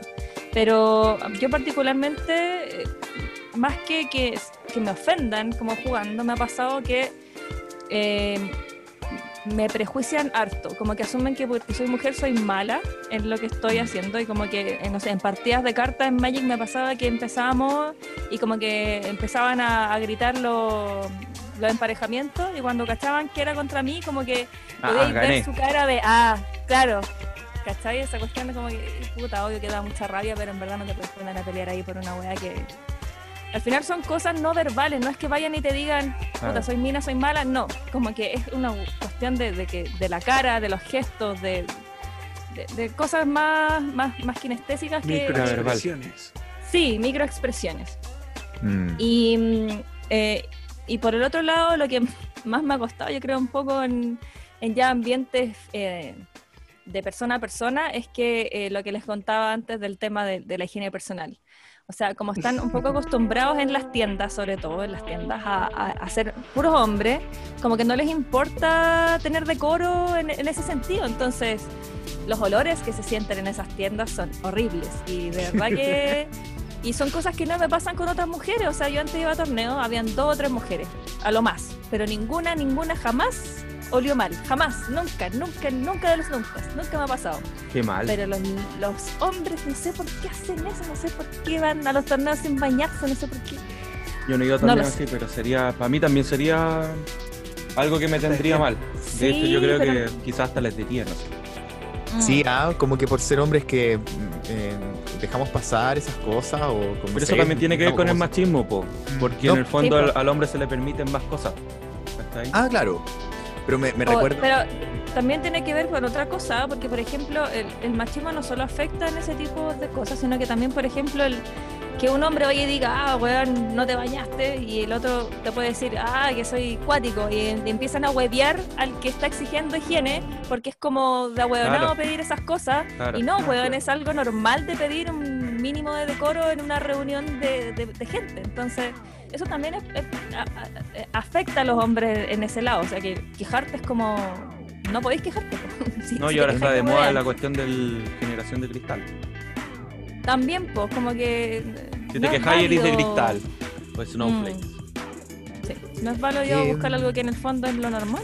Que es heavy eso porque es una cuestión de respeto como súper básica. Sí, o sea, po, weón, si estáis hediondo, afectáis al resto. Así como, es así de básico, es algo necesario porque convives con otras personas. Me, me recuerdo Sí. que muchas chicas comentaban, hicieron la broma en Twitter, en redes sociales de, oye, em, respecto a la, a la marcha feminista del, del 8M, em, oye, el metro iba súper lleno, iba atestadísimo, iban todos a, digamos, a, a reunirse a la marcha y no habían olores raros en el metro. Así que no es porque vaya lleno que el metro tenga que oler mal. Es que, weones, no se bañan. Así como, cortémosla con normalizar esa, esa cuestión. Y, es verdad ahora que, que, es verdad lo que dice Esteban, que tiene que ver también con el machismo. No había, no había fijado, pero es súper es súper común ese comentario así como de, oye, ya está ahí hombrecito, ya está ahí hediondo ya, po. Entonces como el comentario así como de que por ser hombre tienes como que oler. así. Mm. Eso es como de machito, así como ser peludo y hediondo. Sí. Y si andáis el olorcito, poco menos secreto, weón. Claro. No, las cagó. Y, y, no tiene que ver con el tema, incluso hasta el desodorante, por ejemplo, yo hace un, no sé cuánto tiempo ya, yo creo que un año quizás, que no uso desodorante. ¿Cachai? Porque tuve un problema, yo soy muy delicado de piel, entonces me ocupaban desodorante y claro, pues digo esta cuestión en el colegio y... Sí, Mira, yo pasé por el colegio, pasé por la U, pasé por el servicio militar también y siempre me dijeron ligate, ¿cachai? Yo no tengo nada contra los homosexuales, de hecho tengo muchos amigos homosexuales, pero es como que lo decían también de forma peyorativa, ¿cachai? ¿Por qué? Porque me gusta el rosado. Es, como el típico discurso homofóbico. partir, partir, diciendo, pero no tengo, nada en contra de los homosexuales, tengo mucho. claro, no, quizás se entendió mal. Pero... No, no, no, pero a lo, a lo, que voy es que estoy en contra de que te cataloguen como por una orientación sexual solamente por, por tus gustos, o sea, es, como algo tan básico. Sí. Es como un, es, es, algo súper arraigado en nuestra sociedad, encuentro, eso de encasillar las cosas, la necesidad de encasillarlo todo. Claro, a mí era como, imagínate, yo escuchaba metal y, y también escuchaba otros grupos como, no sé, Madonna, siempre me gustó harto Madonna. Britney Spears. Britney Spears no tanto, pero la, cosa es que me decían, oye, pero ¿para qué tenía esta música si no la escucháis? ¿O ¿Para qué tenéis Placebo? ¿Para qué tenéis Britpop? Porque yo escuchaba también Britpop. Y era como, puta, me gusta, ¿cachai? Y, me tocó decírselo incluso hasta a amigos cercanos, ¿cachai? ¿Para qué vamos a decir nombre? ¿Te juzgué por escuchar Placebo alguna vez? No, no, no me recuerdo. No, pero me acuerdo que una vez me dijiste, Nico Funao. ¿para qué tenías estos MP3? Porque me gustan, pues. Pero ¿para qué si no los voy a escuchar nunca? no, pero teníais cosas raras. Teníais cosas que yo nunca. Claro, porque me gustaba la electrónica, no sé, pues me gustaba el Britpop, ¿cachai? Este weón guarda, guarda, guarda muchas cosas. Tiene, tiene como un diógene. Un diógene... No lo justifiquen, Nicolás. tiene, tiene como un diógene virtual. Así como yo creo que tenéis muchos discos con, con muchas cosas. Bueno, pero ahora, yo tengo un diógenes... me llenan con fotos. Bueno, hablando de diógenes virtuales. yo tengo un diógenes de una persona que tiene juegos para jugar hasta otra vida. Cinco vidas. Oye, se me fue la cresta la cámara. Así que estoy con la calidad muy charcha. ¿Por qué te juzgaban tanto tus compañeros? Sí, pues, sí, pues, porque no tenía los gustos estándar, pues, ¿cachai? O sea, me gustaba jugar la pelota, pero tampoco era de juntarme a ir a los partidos, ¿cachai? Cosas así. Pues tenía otros gustos por la música. Yo, yo dije, puta, ¿y por qué tiene que ser un, algo de mujer, algo gay, que te gusta el color rosado, ¿cachai? Yo encontraba que era la raja, bueno, el color morado me gusta de cuando soy chico. Y como que, no sé, bueno, siempre estuve en contra de ese tipo de estereotipos que eran, yo encontraba tan ahueonado los estereotipos, de de que no sé, bueno, y bueno, el tiempo me dio la razón. Y de hecho, los estereotipos igual, si bien cada vez son, yo quiero creer que van en descenso, eh, también afectan mucho a, las mujeres particularmente en este mundo que se mueve un poco de los eSports sobre todo, porque como comentaba ayer, a veces pasa que, no sé, eh, uno está acostumbrado a ver comentaristas hombres y de repente aparece una comentarista mujer y, bueno, si es bonita, cágate. Cágate porque se acostó con el weón que administra la weá. Si no, no, no hay otra forma de que haya llegado ahí porque es imposible que una weona sea bonita y sea buena para jugar. Y esa weá es. Y, tú decís, todavía hay gente que piensa así, bueno, es sentarte a leer comentarios en Facebook y es la cagada la cantidad de gente. Y yo me he sorprendido porque uno dice, bueno, uno vive igual en una burbuja porque uno se rodea de gente que más o menos tiene un pensamiento moral parecido al tuyo. Entonces tú decías, ah, esto no está tan mal el mundo. No, pues sale de tu burbuja y date cuenta de que sí. Y todavía hay mucha gente que, que, que, está mal y está muy mal. O sea, y, las pobres cabras, bueno, tienen que mamarse cada cuestión. y, es como, te juzgan porque las locas, si salen con escote, es como, bueno, es normal usar escote porque, no sé, es una ropa, es, la gente se viste con, escote en todo el mundo y nadie dice nada y aquí las buenas se ponen escote y queda la cagada, la caga ya. Y si hay una cámara al frente, no, bueno, la buena es zorra y está ahí porque se acostó con el weón que está al lado. Es, es muy penca esa cuestión. Y filo, como, se, que se vista como quiera nomás. Pues, sí, sí no, y esa otra cuestión de que el, como que en el fondo, si una va a jugar, como que tenéis que ser, o soy del gusto del, del, del, montoncito que está ahí, o, soy fea, y si soy del gusto de los buenos eres mala, y si soy fea soy buena. ese es como el, pensamiento promedio. Y obviamente no te lo dicen así tal cual, pero está claro que después entre ellos comentan esas cosas. Y, y la verdad yo, yo, me entero porque mis amigos son buena onda y me dicen, bueno, ¿sabes que dijeron esta weá? Y, y es fome, po, es fome porque por lo general llegan a ti y te dicen, ¿sabes que dijeron esto? Y uno dice, ¿y por qué no, no, no detuviste el comentario ahí? ¿Por qué no dijiste nada al respecto? ¿Por qué dejaste que se siguiera perpetuando una actitud que en el fondo es tan dañina? ah, es que no sé, es que para qué el, drama y no es necesario. Pero eso tiene que ver. Y si nos vamos quedando estancados, po. Eso tiene que ver también con enfrentar las cosas en su debido momento. Es típico del chileno de que prefiere evitar un conflicto y quedarse callado. Sí, yo en ese sentido soy súper confrontacional. A mí me han pasado weá, yo ahí mismo dejo la cagada. Pues no, no estoy ni ahí con estar permitiendo cuestiones. Puede ser, sí, o, por una cosa de que no quiero, no quiero ser eh, ni, no quiero tener prejuicios con lo que voy a decir, pero me pasa y me he dado cuenta que muchos hombres a mi alrededor que conozco, y, digo que conozco porque en verdad no sé, no sé qué hace más allá de la gente que yo no conozco, ni idea, tienden a encubrirse muchas cosas, ¿cachai? Como que, eh, y es normal esa actitud de encubrir y, no, no son conscientes a veces de lo dañino que puede ser esta actitud. ¿Cachai? Y siento que cada vez como que ya se va destapando un poquito esto y la gente se está dando cuenta que en verdad no es bueno, pero los hombres son muy buenos para cubrirse entre ellos y qué rabia eso. Y qué rabia tener que decirlo así porque en verdad no son todos, yo lo sé. Yo sé que no, no todos los hombres son iguales, al igual que no todas las mujeres son iguales y que todos somos diferentes, matices infinitos, en fin. Pero es una generalidad que a mí me ha tocado ver y me da mucha rabia eso yo encuentro que es como un factor social en todo caso. No creo que se ve mm. solamente como en hombres, también hay en mujeres. Sí, sí. El encubrimiento, el encubrimiento en el grupo de gente en realidad. Eso es lo que, lo que pasa en general.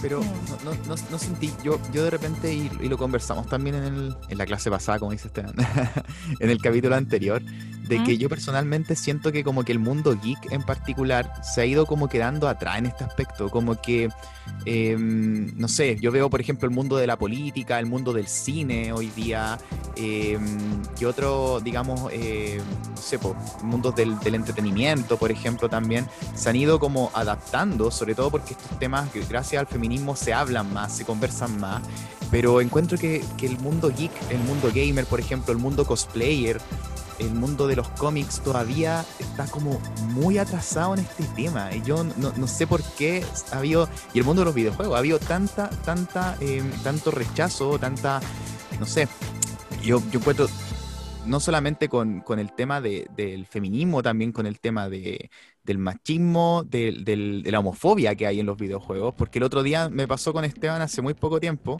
que nos tuvimos que desconectar de una partida porque no, no, no me acuerdo qué, tema hubo, pero en, el LOL hubo, mm, nos tuvimos que salir. Y cuando nos íbamos a salir, un tipo nos dice, ah, son unos gay. y, yo le dije al Esteban, le dije, oye, pero... Feel like me years old. nos descubrieron. Claro, ¿qué? ¿Cachai? O sea, nos está diciendo gay como insulto. Entonces, yo estuve a punto de sacar un pantallazo y por último, no sé, decir, oye, ¿qué onda esto, cachai? Y, esto sigue ocurriendo hoy día. Y yo le dije, bueno, o sea. Es que hay muchos niños también. Sí, sí pasa, quién es la persona que está al otro lado. Entonces, es un problema. A mí, todavía hay homofobia. Ahora, si es que son los niños los que están diciendo esas cosas, quiere decir que todavía estamos pañales durante todo lo que se está hablando. Sí. A mí me pasó, de hecho, eh, voy a confesar algo. Yo tenía un nick en LOL que es Arientur, ¿cachai? Y, le, y ahora me hackearon la cuenta y perdí la cuenta. Empezaron a hacer mal uso de la cuenta y le agregué una A al final, entonces era Arientura. Empezaron a ganar con ella. Y claro, Y notificaron así como, señor, nos dimos cuenta de que usted Está ha tenido ganando un mucho". comportamiento extraño. ¿Qué, qué le pasó? Arientures Empezó a ganar. ¿Qué ¿Qué pasó? Mató a alguien. Lo hackearon. Lo hackearon. y la cosa es que me empezaron a molestar por pensando que soy mujer, po. ¿cachai? Y me ha pasado a veces, pues. Como termina nada, piensan que es mujer. Y yo digo, puta, si, si realmente me pasa por, por tontera, imagínate una mina que realmente es mujer y que juega esta cuestión todos los días, y no con amigos, porque yo juego con amigos, entonces es poco lo, lo- las ofensas que recibo de mis amigos. Conozco hartas cabras, hartas cabras No que inexistente, dijo poco. conozco hartas cabras que lo que hacen apelan a usar nick masculinos nomás po. Imagínate, po. y tienen que hacer eso para que no las hueven, ¿cachai? claro. Oye, cuático, nunca me había planteado eso. la sociedad. No Hay me había dado cuenta que estaba tan mal la sociedad. Yo noto mucha resistencia al, Lo- al- al feminismo. Incluso han, han habido, han lo, lo conversamos también, creo que han, han habido chicas que se han tenido como que re- retirar del circuito como competitivo por, Sí, por, por, acoso. por acoso. Mm. O- o- No, y para qué otra hablar de las cosplayers, weón, porque las cosplayers sí que las hacen bolsa. Lo que pasó con Jessica Nigri fue bien penca. Yo me acuerdo que Penquísima. sí, sí, ella mm, ¿Quién fue es ella? ¿Quién es? Ella- ¿Qué Una pasó? No tengo idea. Pónganme en contexto, por favor. Jessica, ¿cuánto? Jessica Nigri, Nigri Nigri. vino a una Cosplayer. fue una Comic Con, si no me Es equivoco. cosplayer gringa, me parece. Y es muy conocida, muy muy conocida porque, bueno, sus Ah, cosplays son muy buenos y la chica tiende a erotizar bastante eh, los trajes. Eh, entonces, e- esa es como, por el- entre comillas, es la razón por la que es como famosa, porque, El encante. eh, eh, eh, claro, pero eso, es eso y nada más, ¿cachai? En el fondo los cosplays igual son muy buenos y la calidad es genial y la loca que- es seca y tiene una capacidad de marketing increíble y la buena es seca en lo que hace. Claro.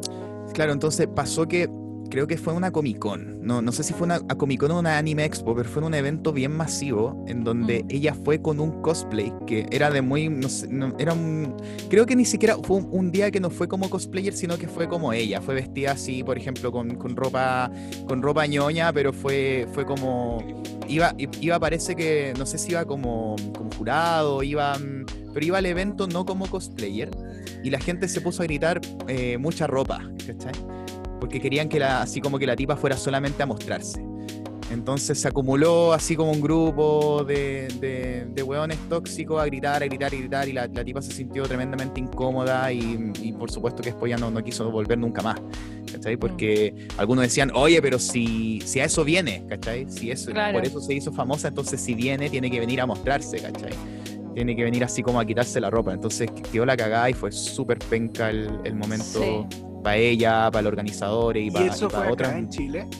Eso sí. fue acá. Sí, sí. ¿Cómo Fue básicamente como, como fue básicamente como si estáis aquí, ¿por qué no estáis en pelota? E- Era, era Claro. como eso. Básicamente fue eso, sí. Mm. Y Bueno, claro, no olvídate que a volver. Necesitamos muchos psicólogos en, en esta Sí. sociedad. Sí, de hecho yo encuentro maravilloso porque a nuestra generación se le hace mucho bullying porque para todo es psicólogo, pero es que es lo mejor en verdad, yo creo que es lo mejor de esta generación que se Es está que yendo todos al tenemos algo que terapiar. Yo creo. Sí, Todos sí. tenemos algo que Todos, terapiar. Todos, todos, tenemos todos, algo. todos, Por muy pequeño que sea, uno siempre puede ir mejorando. Y, pero Sí. ¿cuál es el problema? Es que psicólogo hay. Pero como te comentaba ayer en tu streaming, encontrar un psicólogo que, que se adecue como a tus necesidades es como encontrar pareja. ¿Cachai? Sí. Tenés que tener feeling, Sí, tenés que tener buena onda, confianza, contarle las cosas. Y aún así te pueden cagar. ¿cachai? A mí me pasó el año pasado. Yo encontré un psicólogo que era buenísimo, pero era muy poco profesional y tuve un tema personal con él y... Escucha, ¿sabes qué? Me hubiese pillado mal parado y me caga. ¿Cachai? Me caga así, pero con todo. Chucha. Pero pucha, yo igual tenía herramientas para defenderme de eso y no caí en Mm. su juego. Y bueno, y el colegio de psicólogos no hizo nada. Yo mandé una carta y no hicieron nada. Se lavaron las manos. Encima este tipo tiene que ver un poco con la admisión de los, de los colegiados. Entonces, eh, también debe tener algún grado de influencia. Y pucha, es lamentable. Y aparte que la salud mental es, es un lujo, lo dijimos el capítulo lujo. pasado, el programa pasado Sí, es carísimo, encontrar uno es bueno, o sea, eh, bueno es difícil, y uno que sea adecuado para ti también, porque hay distintos tipos de escuelas de, de psicología y no todas las terapias te sirven, ¿cachai? Sí, además que tampoco hay mucho psicólogo con conciencia de género. Y de hecho eso es algo Claro. que ahora se está implementando harto. Hay como, eh, eh, como semi posgrados de, de la carrera para poder enfocarte en eso, porque en verdad es algo relativamente nuevo, ¿cachai? O sea, Sí, ahora se ha puesto en la palestra que en verdad los hombres y mujeres somos diferentes y que se tienen que tratar nuestras enfermedades mentales de manera diferente y que hay cosas que nos faltan a uno más que a otro y por lo tanto no se nos puede tratar ni terapear igual. Claro, po. un ejemplo es que a ti te digan algo en la calle, como yo me acuerdo que una vez me, algo me, me, me dijeron en la calle y para mí fue como, puta, bacán, po. es un piropo bacán, me sentí súper bien, ¿cachai? Me sentí bacán. Y yo en ese minuto decía, no, entendía por qué a una mujer le podía afectar eso. Pero es que uno como hombre no entiende por el proceso que tiene que pasar la mujer, ¿cachai? Porque para ella que le digan algo en la calle es, sentirse vulnerable, es, es ya y, y es eso, y después que viene, ¿cachai? Que te agarren, que te lleven a un lugar, que te violen, que te maten, ¿cachai? Entonces es- súper complicado también a uno como hombre ponerse en el lugar de las mujeres. ¿cachai? Y uno a veces, muchas veces tiene que, que en el fondo empatizar dentro de lo posible. Sí, sí, ¿Cachai? también pasa mucho al revés, porque por ejemplo, yo, como eh, comentaba ayer también, yo por temas de gustos, por esto de los juegos, la gran mayoría de mis amigos son hombres. Y es por netamente por una cosa que antes que era como mal Claro. visto que una mujer jugara y te molestaban. A mí en el colegio me hacían bullying mis compañeras mujeres porque yo jugaba juegos, ¿cachai? Y no estaba pintándome en clase o hablando de niños. Claro. Entonces, eh, en el fondo ahí hay, hay- hay- hay- temas. Y, y entonces, como tengo más amigos hombres, tiendo a observar un poco más ciertas actitudes o ciertas cosas que pasan con ellos y que en el fondo son diferentes a conmigo. Y es que a los hombres el, el machismo les ha afectado muy mal en el sentido de que no pueden o no quieren o no sé hablar de sus emociones.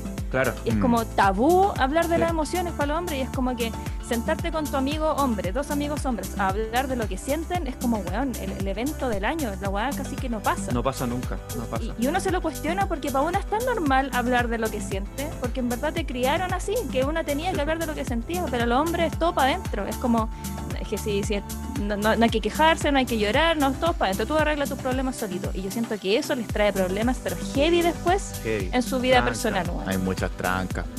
Sí, a mí, no- a mí me pasaba con. Yo siempre en la época de la U y del colegio tenía más amigas mujeres, también por lo mismo, porque habían temas que yo no podía conversar con mis amigos, ¿cachai? Porque cuando yo tocaba el tema, se cortaban, ¿cachai? O te Sí. empezaban a agarrar para hueveo. Mm. Eran esas dos opciones. Lo que fuera para no hablar de emociones, weón. Claro, y era Escapando a la como- wea, pero al máximo. era No, pues como si hasta el día-. Hasta el día de hoy nos cuesta, por ejemplo, decirnos te quiero, ¿cachai? Mm. Entre amigos. Claro. A mí me cuesta, por ejemplo. Es una cuestión de que no. No, eh, No te nace nomás, poco po. normalizada, o sea.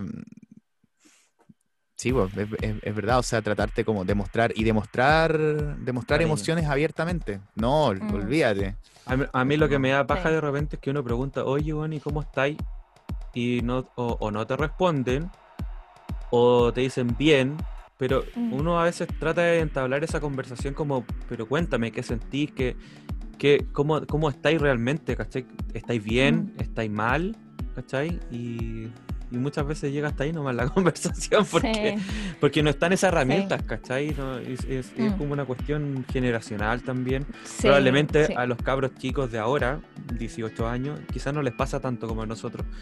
Y probablemente también hay, hay diferencias con tu generación. O sea, nosotros tenemos entre. Sí. ¿Cuánto? Tú tenés 26, yo tengo 33, Mm. 34. Nos quedamos en 28, Esteban. Habíamos Y dicho. hay ahí- una diferencia, vamos o sea, subiendo. Imagínate, en nuestra época, Mm. había una en, tu, en, en tu época hay una diferencia que ya la mujer jugaba poco, en nuestra época no No, había mujeres no que jugaban. jugaban. Nadie. Era impensado, era como, bueno, si queréis pololear, primero que todo, no tenéis que ser gamer. ¿Me entendí? Claro. Porque si eres Mm. gamer, no te van a pescar. Sí. ¿Me entendí? un maestro, un maestro, Alexis. Y la Sí, cosa es que... Pero sí. Estaba ese prejuicio, o sea, weón. Pero si incluso, Eh. in- incluso hay, eh, yo, yo no voy a decir el nombre, pero conozco una persona que, que trata de, no, yo no juego eso. yo no, no soy tan nerd. ¿Cachai? Entonces, hasta la generación de nosotros. Ah, no soy yo. No, no es Nico. Nico, no te persigáis. No, pero es como eso, es como, no, que no me reconozcan como gamer, ¿cachai? Porque si Mm. no, y claro, a mí también me pasaba, de repente conocí a una mina y me decían, ¿qué te gusta hacer? Eh, y, el jugar lo dejaba al último, ¿cachai? O si no perdí puntos así mágicamente. Y lo decíais despacito así, y juego, juego. ¿Y qué jugáis? Yo creo que hasta día de hoy eso sigue pasando. Hay mucho, hay muchos prejuicios contra, contra Sí. los gamers. O sea, anda a poner pasa. gamer en, en Tinder, ponte tú. a ver cómo te va. Sí, sí, sí. En los últimos cinco Hay años yo creo que en eso. harto. Y Sí, sí, y yo creo que es, eh, como decís tú, yo siento que entre mi generación y la tuya, si bien hay diferencias, no son tan, tan, tan abismantes, pero yo siento que, claro, pero yo siento que de mi generación a la de mi hermana, por ejemplo, que mi hermana tiene seis años menos que yo, eh, es, 26 es otra wea, porque 20, 20, 20, po. Estaba weando. Esta weá de usar Excel todo el día atrofia el cerebro, weón. Uno después se olvida de sumar y restar. Y eh, ella tiene un pololo y yo cuando hablo con el pololo eh, es como hablar, él de repente se siente y me dice, oye, ¿sabes qué me pasó esto hoy día? Y, y como que me dio pena. Y me empieza a hablar de sus emociones y yo así, me, me toca el corazón porque bacán, ¿cachai? Bacán poder hablar po. de emociones con un hombre y que lo haga tan normal y, y te hace pensar que puta, tal vez esta wea es- te está sanando de a poco, ¿cachai? Y eso también es mucha, muy, muy, muy, es, es eh, gracias en parte, yo creo en gran parte al feminismo, por eso yo creo que el feminismo po. es tan importante. Sí, de todas maneras. De todas maneras, yo creo que. de hecho yo estoy así como adoctrinando, yo, yo me dedico a adoctrinar a mis amigos. De hecho tengo un grupo de amigos con los que es, es lo más normal del mundo hablar de, de cómo nos sentimos, de decirnos que nos queremos, de decirnos eh, de darnos ánimo. Y son todos hombres, son todos hombres, y soy la única mujer ahí. Y, en- y ellos antes no eran así. Yo de a poco he- he- he- le he metido así como, oye, oye, chip. oye, oye, de a poquito. Y ya están completamente adoctrinados. así que eh, eso bien. trato de hacer yo. A la, a la gente de mi alrededor la trato de llevar al, al mundo bien. emocional. Ay, me emocioné. Ay, No, pero eso mismo, el emocionarse también, uno reprime mucho, uno reprime demasiado. Sí. Las ganas de llorar de repente, es como, no, bueno, aunque tú digas, no, si, si sé que no, si sé que está bien, pero, pero siempre hay cosas, o sea, es una cuestión que te la tenés que terapiar así, pero por años. Es, un, Sí. es un gran tema, es un gran tema. Y sí estoy de acuerdo, Oye. yo creo que todos deberíamos ser feministas. O sea, hay, hay distintas olas y, y aristas del feminismo, pero encuentro una tontera cuando de repente dicen, no es que yo no soy feminista ni machista. Sí. Qué wea más tonta, weón. No tiene nada Que ver son cosas totalmente distintas. pues, O sea, creen que, que porque es feminista eh, está en pro de, de las mujeres. O sea, Sí, no, y esa, ese pensamiento de que el feminismo es lo mismo que el machismo, yo siempre que, eh, yo tiendo a debatir, tiendo a debatir mucho con, el- con este tema, porque, porque sí, pues soy peleadora, entonces si sale el tema me pongo a pelear al tiro. Y siempre que, siempre que viene alguien con ese argumento, termino ahí la, la discusión. Es como, bueno, no sabéis nada, no sigamos conversando porque vamos a agarrarnos heavy. Y así si la no sabéis ah. que el feminismo, sí, y si no sabéis que el feminismo no es igual a machismo, entonces estamos mal, estamos muy mal y anda a leer un par de libros y después conversamos, porque yo siento que a estas alturas del partido, de la vida, de la sociedad, esa weá es como pensar Claro, que equiparar- Pascuero existe, weón. Equiparar esas dos cosas, ahora que se ha hablado tanto el tema, es como que estáis haciendo oídos sordos como a propósito. O sea, es como. Sí. Yo creo que con No ciertas claro. uno eso sí puede puede como aceptarlo. ¿cachai? Por ejemplo, la generación de nuestros papás. Ah, como que uno de rato, repente uno rato, dice, sí. es como ya, pucha, tratáis como de la buena, explicar un poco, como también el tema político. Sí, sí, toda la razón. Sí, yo, estoy hablando más que nada con, como con el ambiente directo Claro, en el que uno de- se, de se desenvuelve, po. claro, como tus amigos o tu, tu colega. no sé, Las cinco personas Claro. con las que te comunican más. ¿Sabéis lo que pasa? Yo creo que igual, igual seis, me ofendes, son seis. tiene que Eres de Una más, cristal. Te felicito. Eres de cristal, te ofende. Sí. Voy al psicólogo después de, esta, de este podcast. Me parece bien. Estás loca. Tenemos un podcast de psicología también. Así que te ¿Y algo quería decir, Enrique? Sí, no, que yo creo que tiene que ver con, con perder el temor a, a reconocer que uno que uno está equivocado, ¿cachai? En muchas cosas. Y que te podía equivocar ahora también. Y de que uno, uno en cierta forma puede equivocarse, uno tiene que, que entender eso. Yo se lo he dicho varias veces al Esteban, hoy yo, yo mm, me avergüenzo de algunas cosas que, que yo hacía en la enseñanza media, ¿cachai? Incluyendo algunos palos que me tiró hoy día, sí, los, los recibí. Nico. Eh, No, y pero yo le yo dije, también, po, yo, yo estaba equivocado, era un cabro Sí, po. chico, o sea, eh, y me doy cuenta hoy día y, y, y normalizaba muchas weas que estaban muy mal eh, y, y ahora me ha, me ha costado cambiarla, me ha costado, por ejemplo, esto de expresar emoción y todo eso, eh, así que eh, estoy tratando de expresar más mis emociones, si estoy enojado los puteo a todos y los mando, no, no, pero emociones como la pena, hazlo, como- hazlo. A ver, hagamos el, ejercicio, hagamos el ejercicio Pero- tiro, po. Nico, tú me No, quieres. no, que quería, quería cerrar el punto. sí, amigo Esteban, te quiero mucho. No, pero no, fuera huevo. Sí, sí, yo, yo los quiero mucho. Pero mírame al ojo, mírame al ojo y dímelo. no- Pucha, es que, ¿dónde está mi cámara? Ahí está mi cámara. te quiero, amigo Esteban. Muchas gracias, yo tam- Yo también te quiero, Nicolás. Qué amor. Entonces, ese es el tema. Y, y lo otro es que uno tiene derecho mm, a cambiar. Yo creo que Sí, po. Sí. tenemos que a- aprender y aceptar y respetar eso. Es decir, Mm. que si una persona hoy día dice, oye, ¿sabes que Yo pienso así ahora. Y te dicen, ah, qué hipócrita, porque antes pensabas así. Ah, me lo que pasa pasa es mucho que a mí. Me dicen que me doy vuelta la chaqueta. te diste vuelta la chaqueta. Y es como, oye, pero es que me di cuenta Es que, que estaba mal. Entonces, Exactamente. en, en- en verdad, en base, en- a medida que tú conoces personas, conoces otras realidades, conoces mundo y todo, eh, yo creo que una, tienes derecho a cambiar. Y segundo, incluso yo me atrevería a decir, tienes el deber de cambiar. Es como, Mm. porque no, no puedes seguir siendo el mismo después de, de, de- de que te, no sé, te Hasta tus células se renuevan, po. Claro, entonces ya lo llevamos a ese punto. Por supuesto, entonces podemos cambiar y no es algo malo. O sea, no- Mm. eh, porque hay, hay como una, una mm, tendencia a satanizar, digamos, el, eh, el, el cambiar. El cambiar, el cambiar de opinión. El, el- Mm. Entonces. Se te eh, puede criticar por mal. un tweet de hace siete años atrás. Ya, por ejemplo, le, le- le pasó a, a James Gunn. po. James Gunn terminó, director James Gunn terminó trabajando ahora en, en- para Warner, en DC, haciendo Suicide Squad por unos tweets que había muy inapropiados que había hecho antes y, y Disney lo funó, se fue Funeris y, y terminó trabajando en DC. Y Sí. hay muchas cosas que, claro, yo creo que probablemente si nosotros revisamos algunos posts, yo creo que cuando Facebook de repente tira recuerdos de hace 10 años, de más que te sale alguna cosa. esta weá la dije yo. Yo escribía así porque. Pero igual es bacán, po. Igual es bacán porque tú decís, puta, yo así podéis ver tu cambio. Y me di cuenta, po. Sí, po, he Amigo, date mejorado. Amigo, date cuenta.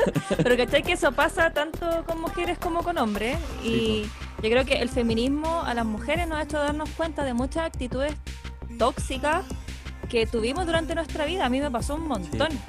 Y, y- y esa cuestión de reconstruirse es, es cuática. O sea, un- uno tiene que deconstruirse, sorry, no es reconstruirse, deconstruirse y, y- y sentarte a cuestionarte un montón de cosas.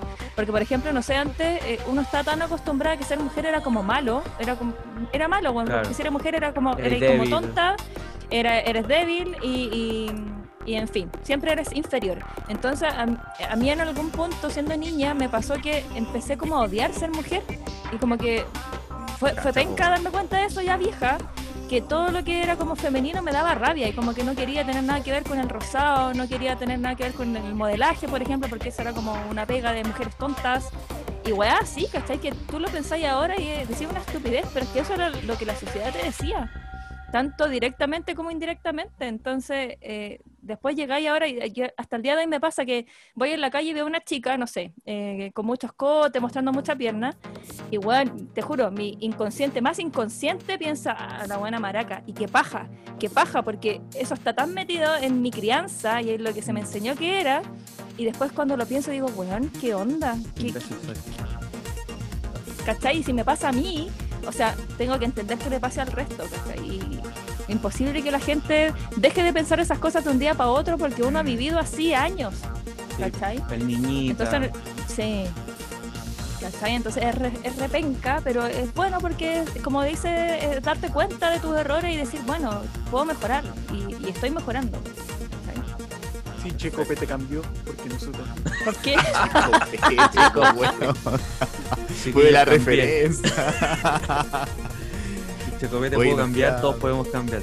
Oye, Javi, ¿tienes Mm. eh, algún personaje femenino favorito en el mundo de los, de los videojuegos? ¿O más de uno que, que nos quieras contar? Sí, tengo más de uno. Igual las razones no son muy, muy heroicas, así, pero es netamente una cosa que eh, uno, sobre todo cuando tú juegas de chico, hay cosas que te marcan, independiente de la razón, te marcan y se quedan en tu cabeza y forever y ahí quedan.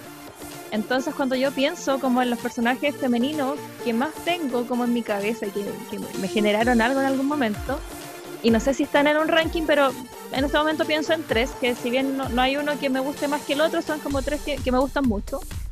Eh, uno es Coco Bandicoot, que es la hermana de Crash Bandicoot, que eh, fue de los primeros personajes femeninos que yo vi en, en mi vida jugando, digamos. Para mí mi primera consola eh, fue la Play 1. Y entonces de los primeros juegos que jugué fue este, y, y ver que la mujer en este caso era la inteligente, porque acá la, la Coco es la, la que tiene cráneo, po, tiene coco. la- y, and- y tiene Coco, y anda con, la, con, con el computador, ¿cachai? Y la buena es como científica, y el Crash es como ahueonado, ¿cachai? Entonces, eh, ese fue el primer personaje femenino que me quedó en la cabeza y decía, ah, yo quiero ser como ella cuando chica, porque era bacán. ¿cachai? Después tenemos a Samus, que para mí Samus es como lo más, es como, bueno, Qué bacán. bueno si, si pudiera ser, si pudiera yo ser un personaje de juego, sería ella, la weona badass, o sea, agarraría a la wea y matando a todos, weones. ah, ta, ta, ta, ta, Mira, aquí está Samus, de SNES. Maravilloso. Sí, est- está mostrando el Esteban el, el cartucho original de. SNES Sí. de- ¿Te sientes orgulloso de eso. Esteban? Sí, la verdad es que sí. Es un juegazo. Pero no está en su caja, así que no, pierde calidad de, de, No. de coleccionista. Perdió su valor. Perdió su valor de Perdió valor. coleccionista. No, y está para cagar, está carreteado. Y la tercera, en la tercera viene siendo Elena, no sé si la cachan de Street Fighter. Es una Sí. que pelea haciendo capoeira. Street Fighter 3 eh, fue su primera Sí. aparición, ¿no? Exacto. Y es, y es- Fear en ese ¿o juego no? que yo la conocí, Fear Strike, justamente. Eh, también de Play 1. Y, y puta, jugué ese juego y quedé enamorada de ese personaje porque me, me gusta mucho la personalidad que tiene. Es tan jovial, es tan alegre. Y obviamente, bueno, seca peleando. Entonces, me, gustó mucho porque la verdad, eh, ahora remontando un poco lo que hablaba el Esteban aquí con, con todas las trancas emocionales que uno trae de la vida, yo, eh, si bien tiendo a ser eh, risueña como en general a la vista de la gente, soy más bien depresiva cuando estoy sola y es algo que he tenido que trabajar con el tiempo. ¿cachai? Yo hoy en día puedo decir que soy más alegre que otra cosa, pero antes no era así, entonces ver este personaje que era así tan abiertamente alegre y tan positiva, como que fue, eh, me, me tocó un poquito, fue como puta, qué, qué bacán ser así. ¿cachai? Entonces eh, me- me- se me quedó, se me quedó en el, en el corazoncito y, y es de mis personajes favoritos femeninos. Y de hecho tenía pensado hacerle cosplay algún día, pero bueno, cuarentena y no puedo tomar sol y ella es muy morena, entonces no puedo hacer cosplay ahora. Así como. Pero hay témperas. Tendría que usar, tendría maquillajes, que usar un, un bronceante, aerógrafo. sí, un bronceante como el que usaba Cruz Johnson. Me tendría que poner eh, betún del Ojo Judea en todo el cuerpo. Claro. Ah, a Elena, sí, po. Oye, pero sería acuático el, el cosplay. Como casi Sí, que... sí, ¿no? Y, y casi habría que hacer como ejercicio y todo, porque la loca es tonificada, pues si luchadora. Pero bacán, es, es una meta que tengo así para el futuro, algún día lo haré. Ya, pues, Yo me acuerdo que leí en una revista que era Elena. hija de Dalsin. Pero no era así sí, después. no es, no, Después no, no es hija la de historia. Dalsim. Sí, sí, sí, sí. Y un dato freak bacán, no sé si ustedes cachan a Akuma, me imagino, Akuma el Sí. personaje de Street Fighter, Mm. que es como el personaje de, Street Fighter. También. Elena, eh, un dato freak, es la única personaje del juego que se ha hecho amiga de Akuma, ha logrado establecer una relación de amistad con Akuma. Mentira, Ah, no no, tenía idea de eso. Akuma tiene porque Akuma es súper arisco, le tiene mala Sí, como a todo el mundo. A todo el mundo, pero Elena es amiga y de hecho, en la, como en la historia, el backstory del juego, Elena en algún momento como que viaja a donde vive este loco y conviven un tiempo así como amigos. ¿Akuma muere en algún minuto? No cacho. No, No, Dios no sepa. porque sigue saliendo en todos los juegos. Sí, po. Mira, Eso, bacán. Aunque Elena, maestro 10 de 10. de Ryu estaba muerto supuestamente y volvió a aparecer. Gouken. ¿Qué, qué, quién se ha muerto realmente en Street Fighter? Eh, Bison. Bison, los, pero los Bison. coreanos que juegan Street Fighter, esos se han muerto. Y, y Nach. Char- Charlie Nach, eh, Charlie. se murió y después como que lo resucitaron como zombie, zombie. una cosa así. Nadie muere, como que muy pocos No, personajes de juegos mueren. nadie muere de verdad. Son bonitos animados, no mueren. no pueden morir. Ya, pues vamos a pasar entonces a la nueva sección. La tucu, sección tucu, del día de hoy. Aquí viene- la música en postproducción. Eh, bueno, vamos a hablar, vamos a partir primero esto con un poco de unas ventajas y desventajas que yo fui recopilando para que las discutamos también nosotros. Y esta vamos a hablar de consolas versus PC. Los gamers de consola versus los gamers de PC. Los a- gamers de cartón versus los gamers de verdad. Oh, versus la Master, toque. la Master Race. Empezamos al toque con el conflicto. Bueno, mira, vamos a partir primero con, la, con las ventajas del PC. A ver, pero antes de partir, declaremos nuestros posibles conflictos de, de interés en este Ah, debate. ya. Ah. Voy a poner bélico. No, eh, yo creo que la, la Javi, se- ¿cómo se declara? ¿Más eh, gamer de, de consola o de PC? O? Actualmente, actualmente soy más gamer de consola. Mm. Antiguamente, en mis primeras etapas de, de gaming en la vida, eh, de compu. Eso también es eso también es algo importante, ¿eh? no, no, no lo había Sí. considerado. Depende de la etapa en que estés también. Sí, po, Sí. efectivamente. Félix, ¿tu Yo creo caso? que es un privilegio de clase en todo caso. o sea, si podéis tener más de una, o sea, hay gente que tiene, que tiene, todas las consolas de la generación más un, un O PC. tener una, porque tener una, Oh, solo claro, una ya es... una. Sí, po, ya es. ¿Qué- ¿En qué estás jugando tú hoy día, Félix, Yo, principalmente? yo en computador nomás, porque soy una persona de clase baja.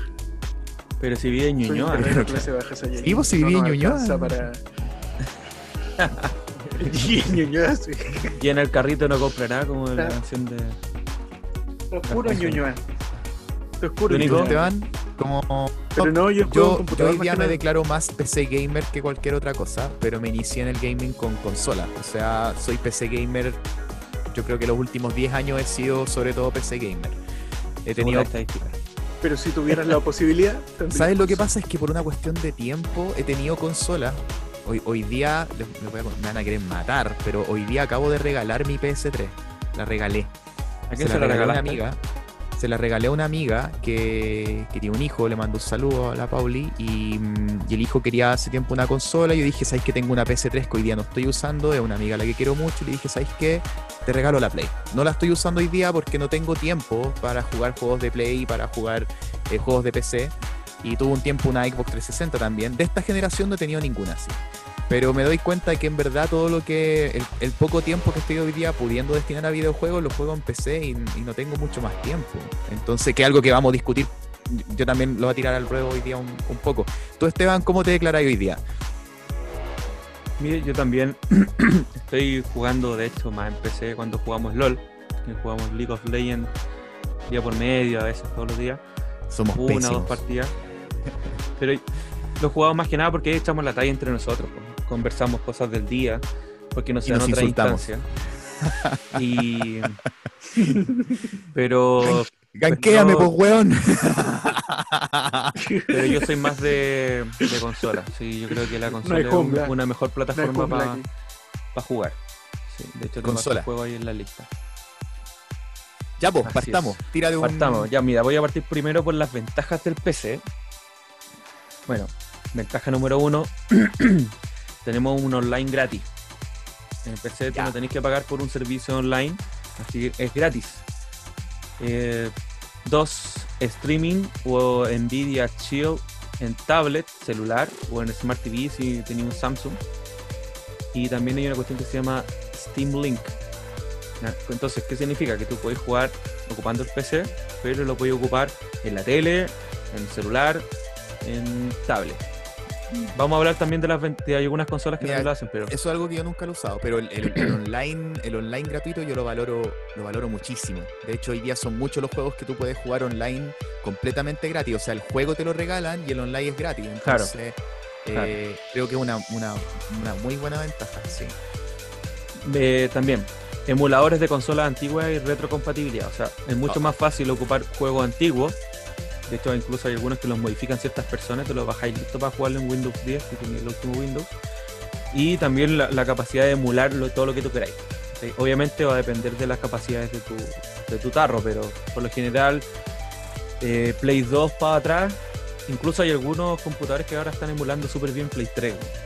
Y eso ya. Bueno, hay gente, hay gente que ha emulado Zelda Brave of the Wild en PC y con buenos resultados. Yo no sé qué maquinón necesitáis para hacer eso.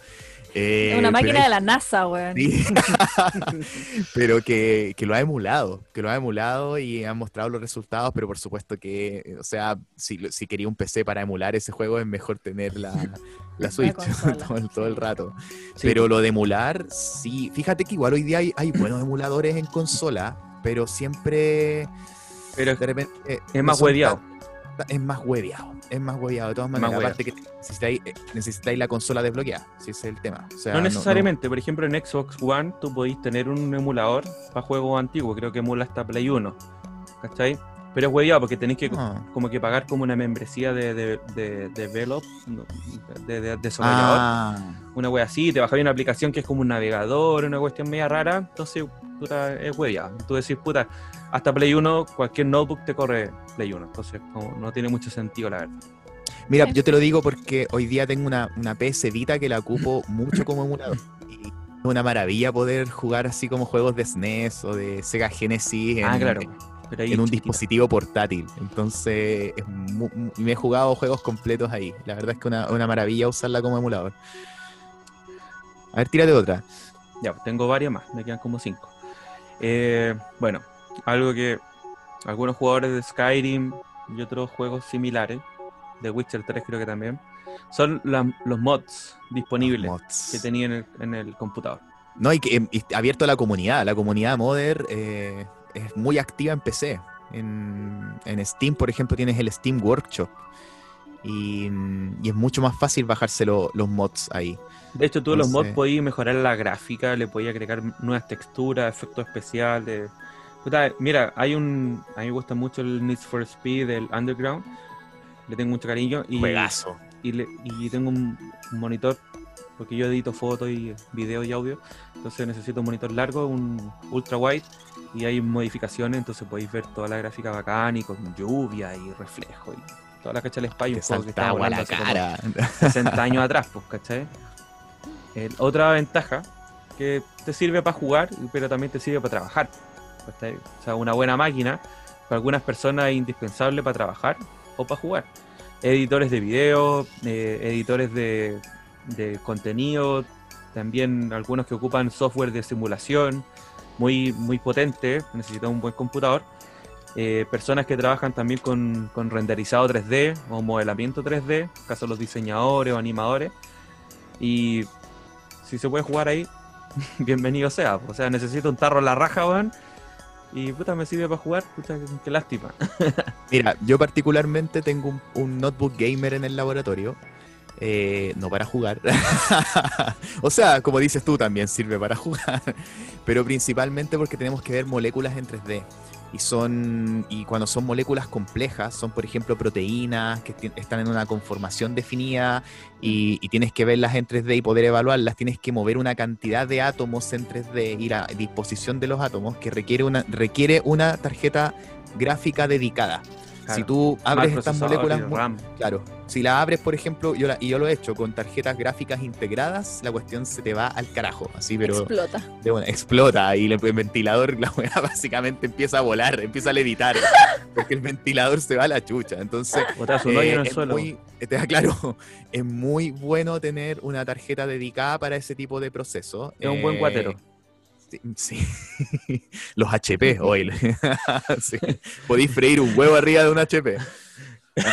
Sí. Hay una talla con eso, pero. No, no, no. Nos van a bajar el podcast, weón, no la digas. mejor no Tú la tampoco, tiremos. Félix, weón.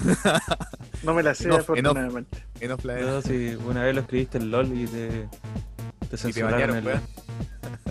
Sí, pues. ¿Qué más? A ver, otra. Mira, ya. eh, también otra de las ventajas que tenéis computador, pero también va a depender de, de tu bolsillo, de la plata que tenéis, es que tú en un computador puedes tener mejores gráficas y puedes tener un mejor rendimiento. ¿cachai? Si tenéis las lucas también. Entonces, los límites son mucho más amplios. ¿Cachai? Puedes llegar mucho más arriba. Pero también po- podéis, podéis, digamos, priorizar, por ejemplo, rendimiento sobre, sobre gráfico, que es Claro. algo que no siempre está disponible en consola. En consola a veces, si a ti te gusta jugar más fluido y no te gusta jugar, por ejemplo, a 30 frames por segundo y quieres jugar a 60 para ver esta cuestión más fluida, en PC siempre tienen la opción de bajar los gráficos. En consola no siempre. Es algo Claro. que se está incorporando. Pero no siempre tienes esa opción. Entonces, igual ¿Se eso está es bueno. incorporando? No tenía idea. Sí, Yo sé que algunos algunos juegos se, puede, se pueden cambiar un poco los gráficos, pero no tanto como en, como en un juego de PC. Si tenéis como las consolas más bacanas, así como la Play 4 Pro parece que se puede, o la Xbox One X, Ah, por eso no sabía. como que podéis ponerlo en 4K, ¿cachai? El, el Horizon Zero Dawn, excelente juego. Consolas que nunca tendremos. Consolas que- no. Oye, por cierto que vi eh, en oferta una PlayStation 4 Pro en el Cyber que estaba como un palo. Ah, entonces no quiero ni saber locura. cuánto va a costar la PS5. Un Qué buena oferta. Qué puta que ofertó. ¿Qué- ¿Por qué tan barato? sí, por... me inserte el meme de Farcas aquí. Bueno, otra cosa, que los juegos en PC son muy soy- son mucho más baratos, porque no se tienen que repartir tantas lucas para, para las empresas como Sony, Xbox, y también que bajan de precio también mucho más rápido. Es fácil pillar ofertas, ¿cachai? En PC, ¿cachai? Juegos baratos, no sé, Juego- The claro, Witcher 3 siempre- está como a lucas, weón. Claro, siempre que hablemos de juegos digitales, po, porque el Claro. mercado de juegos físicos en PC es bien limitado. O sea, Sí, es que pocos compran ya en físico, po. en PC. ¿Sabéis qué? A mí me reventa. pasó caleta, a mí me pasó mucho en Zmart que llegaba gente a preguntar si tenía juegos físicos para computador. ¿En serio? Y yo sorprendía así como, weón, ¿para qué lo querí físico si está todo descargable? Y era gente con la manía de juntar weas, entonces querían la cuestión física. Y fácil, dos o tres weones al día, llegando a preguntar lo mismo.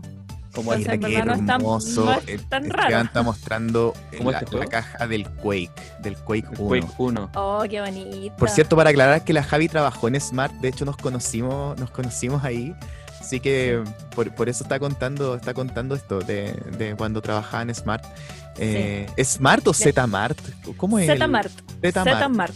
Zmart. Lugar donde, por cierto, retomando el tema del feminismo, me tocó mamarme un montón de malos ratos. Ah, ¿en serio? A ver, cuenta. Porque también, bueno, los hueones que asumen que una, porque es mujer, es hueón y no sabe jugar las cuestiones. Me El pasaba siempre que. Mm. Sí, pal, pal hoyo. Y estaba yo, no sé, en el mesón. Estaba yo, mi compañera y al fondo eh, mi compañero, hombre. Que por cierto no, es no es un detalle importante, pero es muy, muy gay. pero es un hombre gigante. Pero no tengo nada Entonces, contra los gays. No, pero tengo amigos, tengo amigos gay y no tengo nada contra ellos. Pero, ah, Pero. Ya, pues la cosa es que este weón es gigante, entonces no se nota nada que es fleto. Entonces, viene entrando, siempre los clientes entran. Nosotros lo conocimos, po. Sí, pues, al Franco. Y siempre eh, él está al fondo, cosa que por inercia tengan que entrar a preguntarnos a nosotras porque estamos primero. Claro. Pero pasaba que la mitad de los weones se, se daban la paja de caminar más para ir a preguntarle al Franco. Y nosotros no hicimos ¿cachai? eso. Y- no, y derechamente te ignoran, te ignoran así para, para ir a preguntarle al, al hombre y él tenía que decir, eh, amigo, pregúntale a mi compañera, ella sabe más. Yo no y, él nos tenía que, y él nos tenía que derivar, ¿cachai? A los clientes para que nos quisieran preguntar a nosotras. Cuando, eh, por lo general, lo que nosotros hacemos en las tiendas es que siempre hay uno que sabe más de una cosa. Entonces, yo era la que sabía más de Pokémon y de juegos de Switch, por ejemplo. Mi Ya. compañera sabía más de cómic y de mm, eh, juegos, no sé, de Play 4.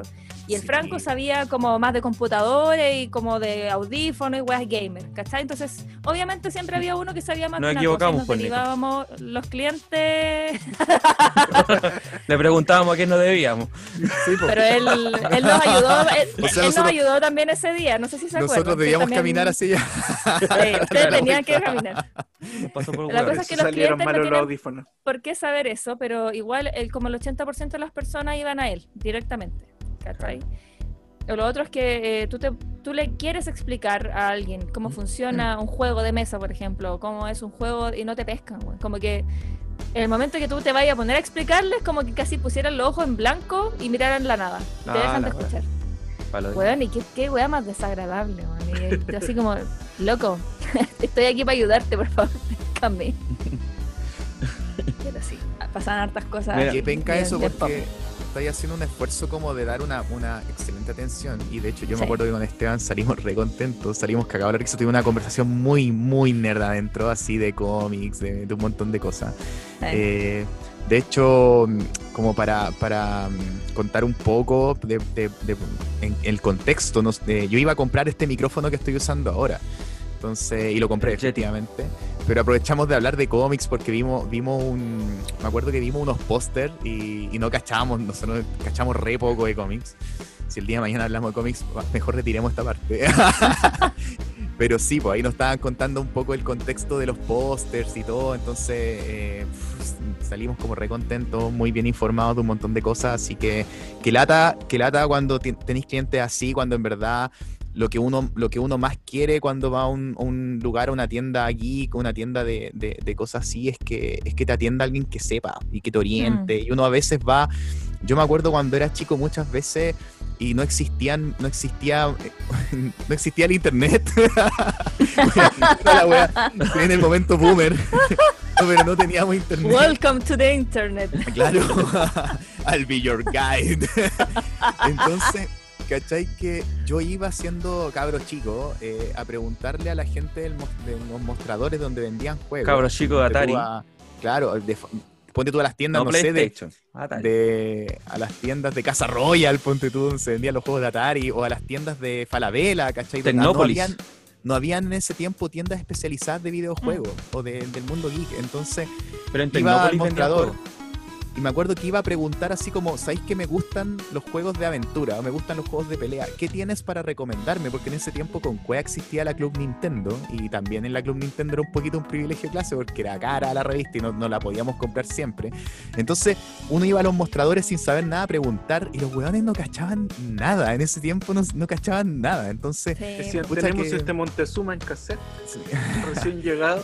Oye, yo, yo quiero hacer un streaming de. Montezuma. Sí, yo entré al mundo de los, de los videojuegos por Montezuma Revenge, un tremendo juego y que fue popular, muy popular en Chile y no fue tan popular en otros lados. Es un, es un tema que podríamos, podríamos hablar un día. Pero sí, yo esa vez quedé muy, muy encantado con, con, con la atención que nos dieron y ojalá fuera así siempre. Es que lata que te toquen, te toquen Sí. clientes así.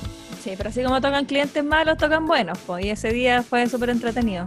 Lo pasamos bien ahí conversando Sí, de mil weas. Sí, bo, y aparte estamos- que pasan muchas cosas, o sea, yo me gusta la, la fotografía, entonces de repente vaya a preguntar cuestiones, una tienda de fotografía y no tienen idea, pues igual es paja, pues, paja que, es- que sepan mucho menos que tú, a pesar de que tú quizás no sabís tanto. Mm. Entonces no, no se valoran esas cosas, pues. no se valoran. Sí, pues. Mira, acá para que vean la diferencia entre. así se vendían los juegos de PC.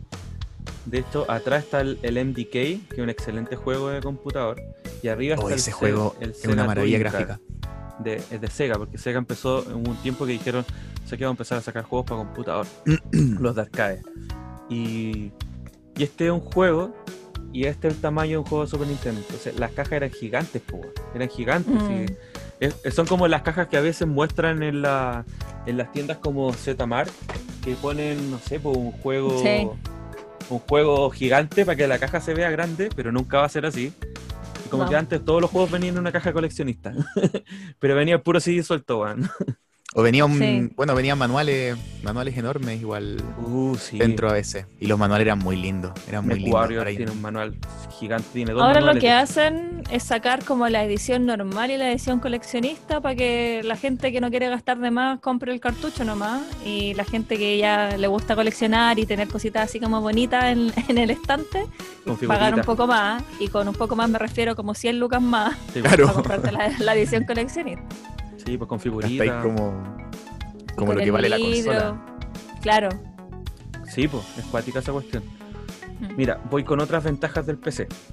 Ya. Eh, la reparación. Cuando el PC se te echa a perder es mucho más fácil repararlo. O sea, falla la RAM, cambia la RAM. Falla el procesador, cambia el procesador. Falla la fuente de poder, cambiáis la RAM o el procesador y después te das cuenta y cambias el...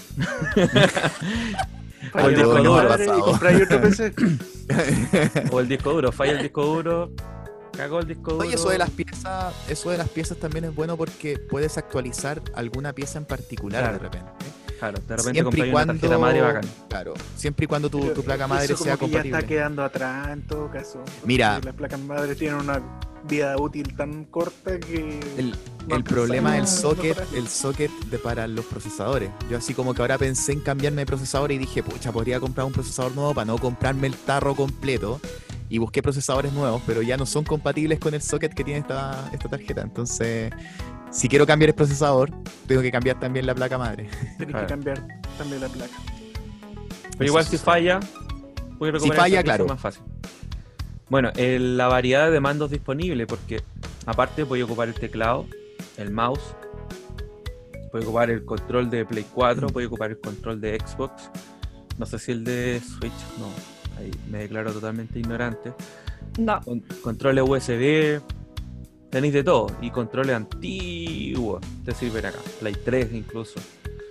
O sea, siempre que usen puerto USB. No que usen el puerto del mouse, eso, o de la impresora.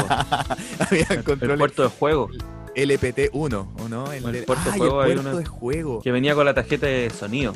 Estamos hablando en chino aquí la. Boomer. No, Boomer pero también hay adaptadores, adaptadores hay caleta, Sí, pues, porque yo eh, joystick de computador también usaba con esta entrada redonda y bueno, es súper fácil pillar esa, No, esa- ese adaptador.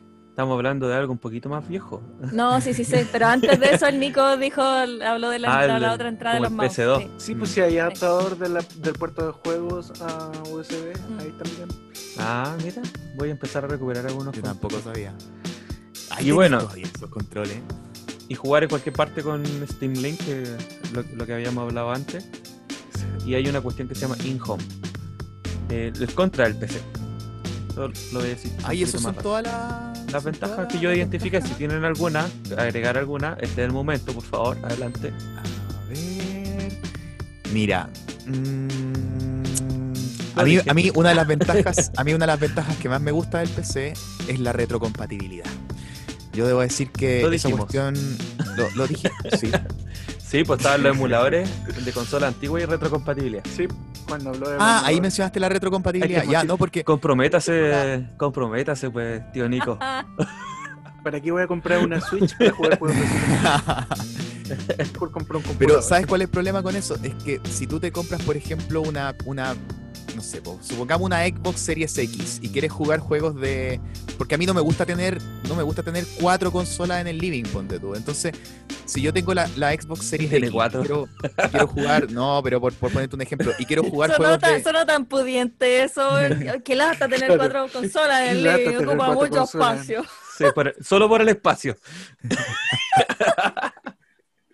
Tres, Bueno, pero tres. supongamos, supongamos que yo soy una persona que se compra una consola por generación y compro puras Xbox. Yo creo que Ya. podrías tenerlas todas, pero es un, igual es como un cacho. Aparte tenéis que tenerlas reparadas y todo. Entonces sería ideal tener retrocompatibilidad, pero muchas veces pasa que esa retrocompatibilidad te obliga a pagar el juego de nuevo. Y esa cuestión yo la encuentro un- una mierda. Un robo. Digo, un robo Claro, descarado. pues, hay En cambio en Steam, a menos que sean juegos que ya no corran con las nuevas versiones de Windows, que generalmente las reparan, las van actualizando, tú la misma librería la puedes seguir jugando en los mismos, en, digamos, en, en tu PC que vayas cambiando. Entonces, esa ventaja a mí me parece muy, como, muy atractiva. A mí me gusta Claro. mucho esa, esa ventaja en particular. Porque a mí me gusta jugar juegos viejos. Así, la verdad es que me, gusta de repente, no sé, pues, jugar un- un, Montezuma, eh, dilo. Bomber. Me gusta jugar, Oh, por ejemplo, los, sí, los Bomberman, me gusta jugar los Mega Man X, me gusta jugar los plata- plataformeros, así me encantan los plataformeros, los Castlevania antiguos. Entonces, eh, soy muy fan de, lo- de los juegos retro. Eh, y por eso la retrocompatibilidad es como, es como importante. Sí. Y, mm, y eso, sí, lo- los mods, el formato digital que está muy, muy expandido. Sí, lo mencionaste todo. No tengo nada que agregar. Vamos Muy con las ventajas de consola. No, no, la, las contras de PC. La Contra de PC, a ver.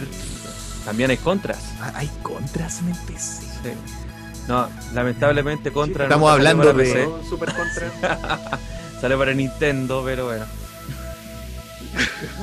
Eh, bueno, el, el precio de un PC es costoso si queréis correr todo como en ultra y esas weas que dicen Master Race, creo que. Tenéis que gastar muchas lucas. En muchas lucas. Entonces, computador potente, muchas Hoy lucas. día, Pero si podéis tener cuatro consolas en el living, de más podéis tener Ah, uno de sus Que si, Esto si es- todos fuéramos científicos, como el tío Nico, no, nos sobra la plata los científicos. No, pero mira, esto es una cuestión que yo en verdad los PC gamer los encuentro un poquito un poquito hipócritas cuando hablan de esto. O sea, como que siempre dicen, oye, yo me puedo armar un maquinón al mismo precio de una PS4 o de una Xbox. así. Y esa cuestión es básicamente mentira. Porque un, un PC gamer hoy día, un PC gamer bueno, que corra así juegos, digamos, de última generación, te debe estar costando entre, entre 500 y 700 mil pesos. Una cosa así, yo creo que puede estar en ese rango. Y normalmente día, eso... con cuarentena, porque si habláis de Sí, cuarentena, yo creo- yo creo Hoy que estamos Por pasando dos. el millón.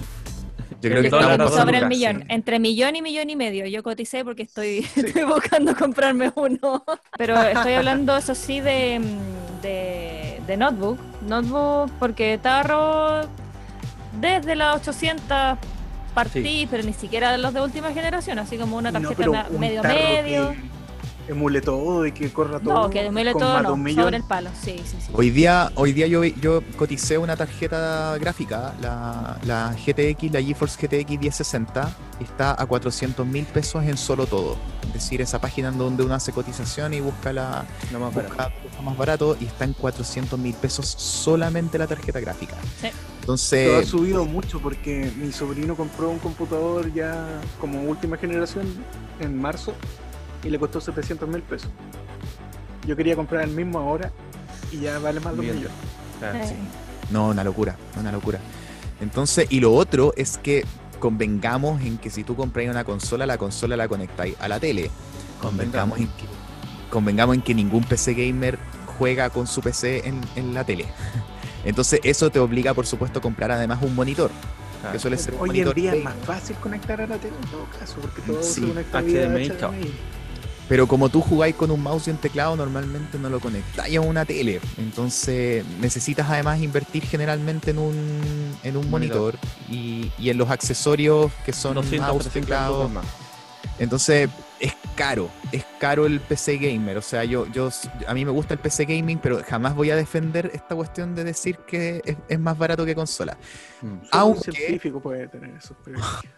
Aunque se aminora el gasto, se recupera un poco en el costo de los juegos, que es lo que habíamos visto, digamos, en, en los beneficios anteriores, es en- con el costo de los juegos a largo plazo. Yo tengo un. te aminora el- el- un poco el, el costo de Ahí, jugar. ahí también depende cuál sea tu estrategia para jugar. Claro, Porque, porque por si ejemplo, ahorráis, si te te, gusta voy a dar la ventaja en la de las consolas. No, no, te, no te la voy No, a te- decir ahora. Lo que voy a decir es que si jugáis, si te gusta jugar online, no tenéis que pagar ese online mensualmente. Y si tenéis una librería de juegos, digamos, podéis seguir jugando esa misma librería, es decir, la retrocompatibilidad. Y además los juegos los podéis comprar en oferta en la Steam Sale o, lo- o cosas así que podéis comprar, no sé, pues, el Witcher, la trilogía de Witcher, por ejemplo, en, en estos días estaba como a 7.700 pesos y los compráis lo- los tres. Entonces son, son ofertas bien buenas y son juegos que te dan como harta horas de juego. Entonces, ¿Cuánto- por ahí se puede compensar, pero yo jamás diría que es tan barato como una consola. Oye, ¿cuán- ¿cuánto dura un PC gamer más o menos de unas 700 lucas para que, para que esté vigente? Ah, eso es lo otro. ¿Tres Yo- años? Yo me atrevo a decir que un PC Cinco. gamer no dura ni cagando lo que dura una generación de consolas. Que son No. como 10 años. Son como siete años. Siete años, ¿no? ¿Qué decís, Javi? Una generación de Yo creo consolas. que antes sí, pero yo creo que, por ejemplo, ahora con la, de- creo que de la, con la. Switch eh, pasó que fue igual rápido el cambio de la 3DS a, a la Switch. O sea, no estuvo tanto rato siendo Pero es que no como son la comparables, consola. Es que ya la gente ya no juega 3DS, po. Ya no queda gente que juegue Ah. 3DS, se cambiaron toda la Switch. Ah. Y la Wii Claro, yo U, estaba ¿cuánto pensando en la Wii U. Tuvo- ¿Mm? ¿Cuánto fue el lapso de tiempo en años? Puta, habrán sido unos 4, 5 años, no estoy segura la verdad, porque yo me la compré cuando, como los últimos dos años que estuvo la 3DS, después pasó a la Switch. Mira, la Play 4 hasta ahora son 7 años. Siete La Play años 4 de salió el 2013, en noviembre. Yo me la compré como en enero del 2014 más o menos. Por ahí. Yo, yo diría que un PC gamer te dura, digamos, vigente entre 4 a 5 años. Ya después los juegos de estreno te empiezan a... Yo creo que vigente, igual eh, cambiando algunas cosas, tal vez. po. Mm, No, Claro. no- no sé si te dure eso RAM. con las mismas, con las mismas, claro, con las mismas piezas. O sea, claro, el juego que salga a los 4 o 5 años de tener el PC Gamer ya no lo vaya a jugar en, en High o en Ultra. vaya, lo vaya a estar jugando, Exacto. claro, en un nivel gráfico baja. cada vez menor para poder, claro, para que te corra a- En digamos, ventana.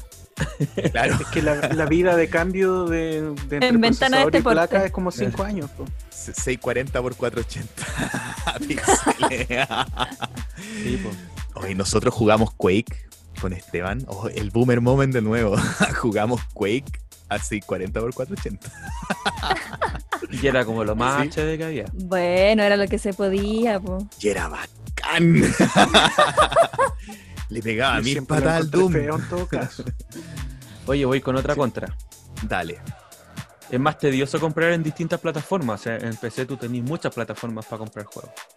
Algunos quizás les da lo mismo. A mí me da paja tener tanto installer de el de Epic, el de Ubisoft, el de ¿cuál más? O- Origin.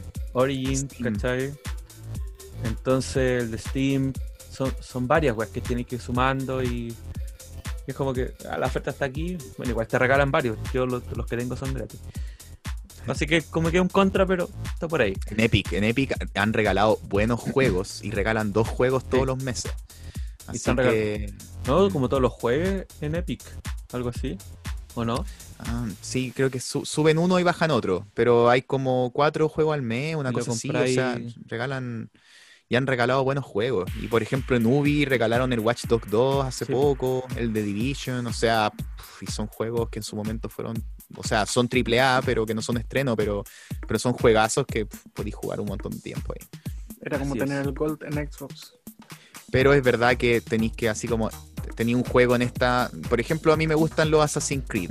Yo sé que no todos son buenos, que no todos tienen una buena calidad, uniforme, pero a mí me gusta la saga, he jugado varios, pero tengo así como uno en el en- tengo algunos en Ubi y tengo otro en Steam. Entonces de repente se me olvida dónde tengo cada cosa y es una lata. Eh, no. Tengo que terminar instalando todas las cuestiones y, y ver dónde No estaba tan mal. A mí no me corre ninguno, yo los tengo pero no me corren, entonces... otra, otra, otra desventaja es la instalación y que tiene una interfaz mucho más complicada para llegar y jugar. ¿Cachai? Entonces tenéis que instalar el juego, de repente salen eh, problemas, tenéis que volver a instalar, bueno, o la típica, formatear, ¿cachai? Esto Mira, se puede arreglar. Yo creo que lo, la- estas plataformas, estas mismas plataformas como Steam, como Tratan de evitar un poco eh, eso. Ubi, han, han un- arreglado un poco ese tema. Antes cuando teníais que instalarlo desde disco, cosas así, o desde servidores, eh, vamos a decir, de, eh, de dudoso origen, digamos, alternativas, de fuentes alternativas. Eh, por supuesto que era un cacho instalar los juegos y aparte teníais que a veces tunearlos. O sea, no era llegar a instalarlo. Yo me acuerdo que cuando yo me compré este, este PC y salió el GTA V, eh, yo lo instalé, lo- me puse a jugarlo y corría como el hoyo. Corría como el hoyo. Y tuve que meterme a los foros a saber qué cosas tenía que cambiar de la configuración para que la cuestión me corriera bien. Y el juego efectivamente después me corría a 60 frames, pero tuve que entrar a un foro a leer cómo configurar el juego para que corriera decentemente. Y eso es algo que en consola no, no pasa. No en pasa. consola colocáis el juego y jugáis, jugáis nomás. Mm. Así es, es verdad, estás en lo cierto.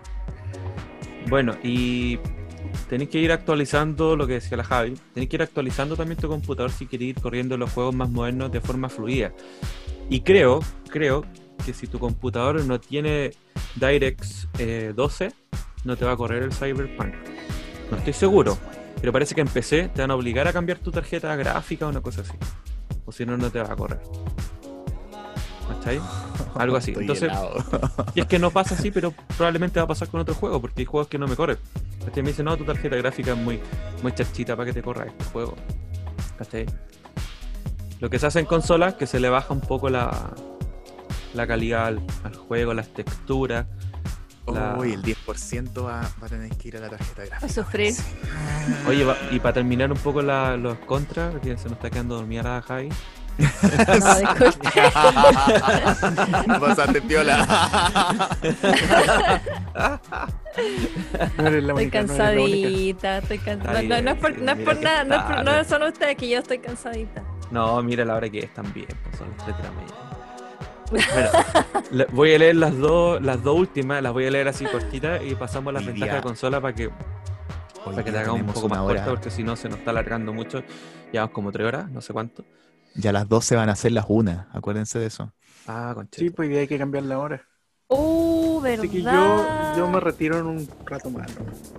Así que la- Algunos ports funcionan del, eh, no funcionan del todo bien en PC. Esa es una, esa es un- una desventaja. Por ejemplo, hay juegos que son nacieron en consola y los pasan a PC y empiezan algunos glitch, algunos bugs y tienen un montón de bajo rendimiento. A pesar de que tengáis la cuestión así como "Uf, te gasté un millón, de un millón y medio en un computador, no te va a correr bien. ¿cachai? Hay, el- hay el casos caso más como- reciente, el, el Horizon Zero Dawn, el caso Sí. más reciente, y el Jedi Fallen Order, que a mí me corre como el hoyo y, y debería correrte probablemente. y debería correrme bien. Entonces es un problema de optimización. Y la última, y no menor, el riesgo de tener virus. En computador es fácil, o más que virus, eh, software malicioso. Spyware o Pero eso pasa más que nada con, con el software alternativo, más que con el. No, no, no, no, yo no te digo que sea por con los backups, con los Yo- Yo no digo que venga con los juegos, sino que en el fondo tú al usar el computador ya estás corriendo un riesgo de que te vulneren tu privacidad. En consola no sé si pasará tan seguido, pero es mucho más difícil que, que te lleguen a sacar la cuenta de la tarjeta de la crédito o cosas así. Vamos con las ventajas de consola. Primero, y que por la que yo prefiero consola, es lo exclusivo. Muy, muchos juegos son exclusivos. Nintendo Switch, puta ahí, listo. Todos sus juegos son exclusivos. Todos. Eso es algo, algo en lo que nunca podremos. Sí, de hecho es la razón por la que yo creo soy soy más de consola que de computador, porque tienen toda la razón con todas las cosas que dijeron de computador, pero no puedo jugar Pokémon en computador, lo siento chiquillos, no, puedo. No se puede, No. no se puede. Sí, Tienes con que tener la. Switch. Ah, Y ellos lo saben No, muy bien. y con se el puede ir a torneos para con tener- emuladores. No, no, no, no, no. con no emuladores y el computador de 5 millones está ahí al otro lado. Claro. Sí. No, pero claro, pues ellos lo saben bien, por eso cobran caro. Pero ¿sabéis qué? El- lo del, eso del online, en Switch, por ejemplo, es nada, porque está esta cuestión del el online familiar y te juntáis con- creo que con ocho personas y me sale 1500 el año. Entonces, nada. Pero sigo siendo Nada. 1500 versus cero. Pero puedo jugar Pokémon. No, 1500 nada, po. Qué buena esa cuestión. Porque en las otras Oh. consolas no se puede. po. Y no, y qué bueno que te permitan hacer eso, porque hay un montón de servicios que ya cada vez están como bloqueando como lo, el family share, así. Mm. Eh, entonces, por Que ejemplo, en, es- Nintendo se en- pasaría si es una consola familiar. Familiar. No pueden hacer esa wea. Claro. Mm, Qué bueno, qué bueno que sea así. En Steam, por cierto, que hay un Family Share y te permite compartir tu biblioteca de juegos. Yo la comparto con algunos amigos y es bacán Conmigo, porque... conmigo no. Ah, sí, la compartí Oh. Conmigo tampoco. contigo. Bueno, No, no sé de qué amigo Efectivamente. habrá. Pero- Bueno, cambiemos de tema. tengo que ir al computador a darle... a Por darle eso es familiar. no, lo- no, no sé cómo hacerlo de forma remota. Entonces tengo que ir a, a ingresar mi cuenta y darles como permiso desde el. Qué desde el feo cómo estamos terminando este capítulo. Y, La traición. y lo único que tantos juegos único- podrías dejar que tus amigos jueguen. nunca me lo, Lo esperé. único que, Si ni lo juega. lo Ni único que te pide Steam es que no pueden estar jugando, por supuesto, dos personas al mismo tiempo de una, de una misma librería. Ah. Entonces, no, no pueden jugar online, por ejemplo, dos personas, un, no sé, un Call of Duty si, si lo tiene solamente uno. Entonces, Claro. Qué penca, qué penca, prefiero el Nintendo. Voy a comprar un Switch. Nintendo. ¿ya qué Otra que Otra no- no ventaja, entere. facilidad del uso. Porque es plug and play. Tú Sí. caes la consola, la llevas a la casa de un amigo, pam, pam, listo. Sí, bacán. Para La gente floja es lo mejor. Como yo. Sí. es verdad. Llegáis y listo. Se, se acabó. Esa cuestión de no complicarte con el driver, no tener que Nada, oro, hay no que que configurar el Que que video para mí. tal cacho, qué paja. O y la, actualización de. Windows. Ah, Y a Claro. veces el- las configuraciones de video de un juego distan mucho de la otra y como Del que las otro, opciones son claro. muchas y todo así como viendo videos de YouTube para poder configurar la weá. Sí, Oh, qué pérdida de tiempo. Y ahora es valioso Sí. el tiempo. Sí. Es valioso. La facilidad del uso dijimos y la reventa de juegos. O sea, yo, bueno, en el caso de los físicos, cada vez menos. Ya los- las Mm. consolas están saliendo algunas que son eh, all, all digital, que en el fondo no tienen nada para el CD, solamente digital. Y, y tú- pero si tú tenías un disco, yo que colecciono algunos discos, los que más favoritos, Metal Gear, por ejemplo, agarro el disco y se lo vendo a otra persona. ¿cachai? Y, lo que, y ahí voy a tomar un poco lo que había dicho el Nico, que claro, tú tenés juegos más baratos, pero por ejemplo, ¿qué es lo que hago yo para combatir eso? Eh, no me compro los juegos nuevos. Pirateo. O sea, no me compro los juegos Para- nuevos. Eh, lo que hago es que el juego ya cuando está a 10 lucas, por ejemplo el Death Stranding, que es un juego que, hizo Hideo Kojima, voy a esperar a que esté 10 lucas, me lo compro, lo paso y si no me gusta lo vendo. ¿Cachai? Tú dices el, el simulador de Uber Eats. Ese juego. Claro. Simulador de Uber Eats. O, o lo que podía hacer, por ejemplo, Ese juego lo tiene todo. ¿La he jugado? Tiene Uber Eats, tiene fetos, tiene magos, tiene futurismo. Bueno, lo tiene Tiene todo. y- Hideo, Hideo Kojima está muy loco. A mí me encantan los de mundo loco. abierto, entonces a mí es como un juego que tengo que jugar. Y lo otro que podía hacer, no sé, sale el God of War 7, sale a 55 lucas, usado lo venden en 40, lo compré a 40, lo pasáis rápido y lo vendí a 40. ¿Cachai? Otra opción. Entonces ahí Mm. tenéis que ir viendo cómo lo jugáis. Otra Claro. ventaja de la consola, multijugador en, el, en igualdad de condiciones. O sea, tú vas a jugar con una consola versus otra consola que va a estar igual. ¿Cachai? Salvo Ujú. la conexión a internet, es lo único que te va a jugar en contra. O sea, alguien tiene un internet más rápido que otro. Pero si tú estás jugando, no sé, Street Fighter con otro weón, estáis jugando en las mismas condiciones. ¿cachai? A menos que tenga un control que esté guateando. Claro. O que sea crossplay como el. ¿Cómo se llama este? El League of Legends. No, el Rocket League. Un juego de fútbol de, de autos, que es lo máximo. Muy bueno. Y a jugar como contra computador, Xbox toda la wea. Eh, otra ventaja. eh, la depreciación de, los de los requerimientos mínimos. O sea, que los juegos están optimizados para funcionar de manera fluida y decente en una consola por mucho tiempo, por siete años. O sea, estamos hablando de un juego que, que sale hace siete años y después, siete años después va a salir otro juego y te va a correr en la misma consola. ¿Cachai? Claro. Entonces, eso igual te da como un- Yo descanso en eso, es como, ah, ya bacán, va a salir un nuevo juego, sé que me corre. Ya no estoy pensando, y mira a correr, en qué configuración lo voy a tener que correr, ¿cachai? Me correrá No, fluido. ¿Y sabéis la otra ventaja con eso? Que cuando, bueno, salvo raras excepciones, pero cuando tú, por ejemplo, miráis una de tres, ¿cachai? Una de estas convenciones de la, la, em, convenciones de videojuegos y te muestran el juego, por ejemplo, te muestran el próximo em, Horizon Zero Dawn que va a salir para, no sé, PS5. Y, te- y tú sabes que más o menos lo que se está viendo ahí, salvo que después hagan un, ¿cómo se llama esta cuestión que bajan los gráficos después? Un- Downgrade, algo así. un downgrade. em, pero ya cuando muestran los últimos gameplay, los últimos gameplay cuando el juego ya está listo y los ves, por ejemplo, por YouTube o los ves por cualquier lado, tú sabes que lo que estás viendo ahí es lo que tú vas a jugar.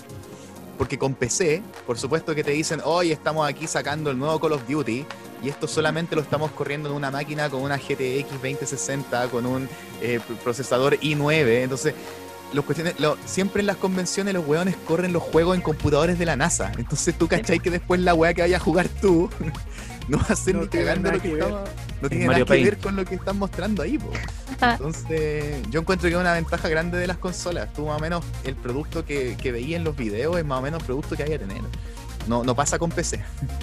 Claro. Pero también tienen contras. No todo es color de rosa, chiquillos.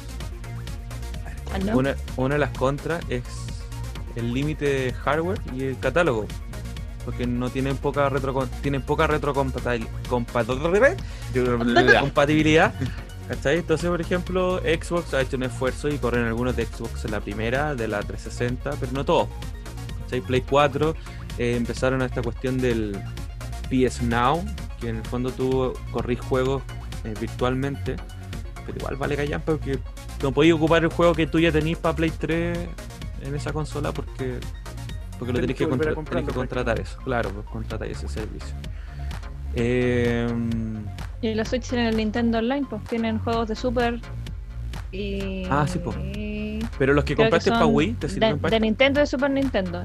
No, no podía así como. Es, es como lo dijiste antes, tenéis que como volver a pagar por el juego para poder Claro. jugarlo. No es como que lo toméis de la consola anterior y poder usarlo. Claro. Pero en el fondo lo- igual lo tienen disponible de alguna manera. Lo podéis jugar igual.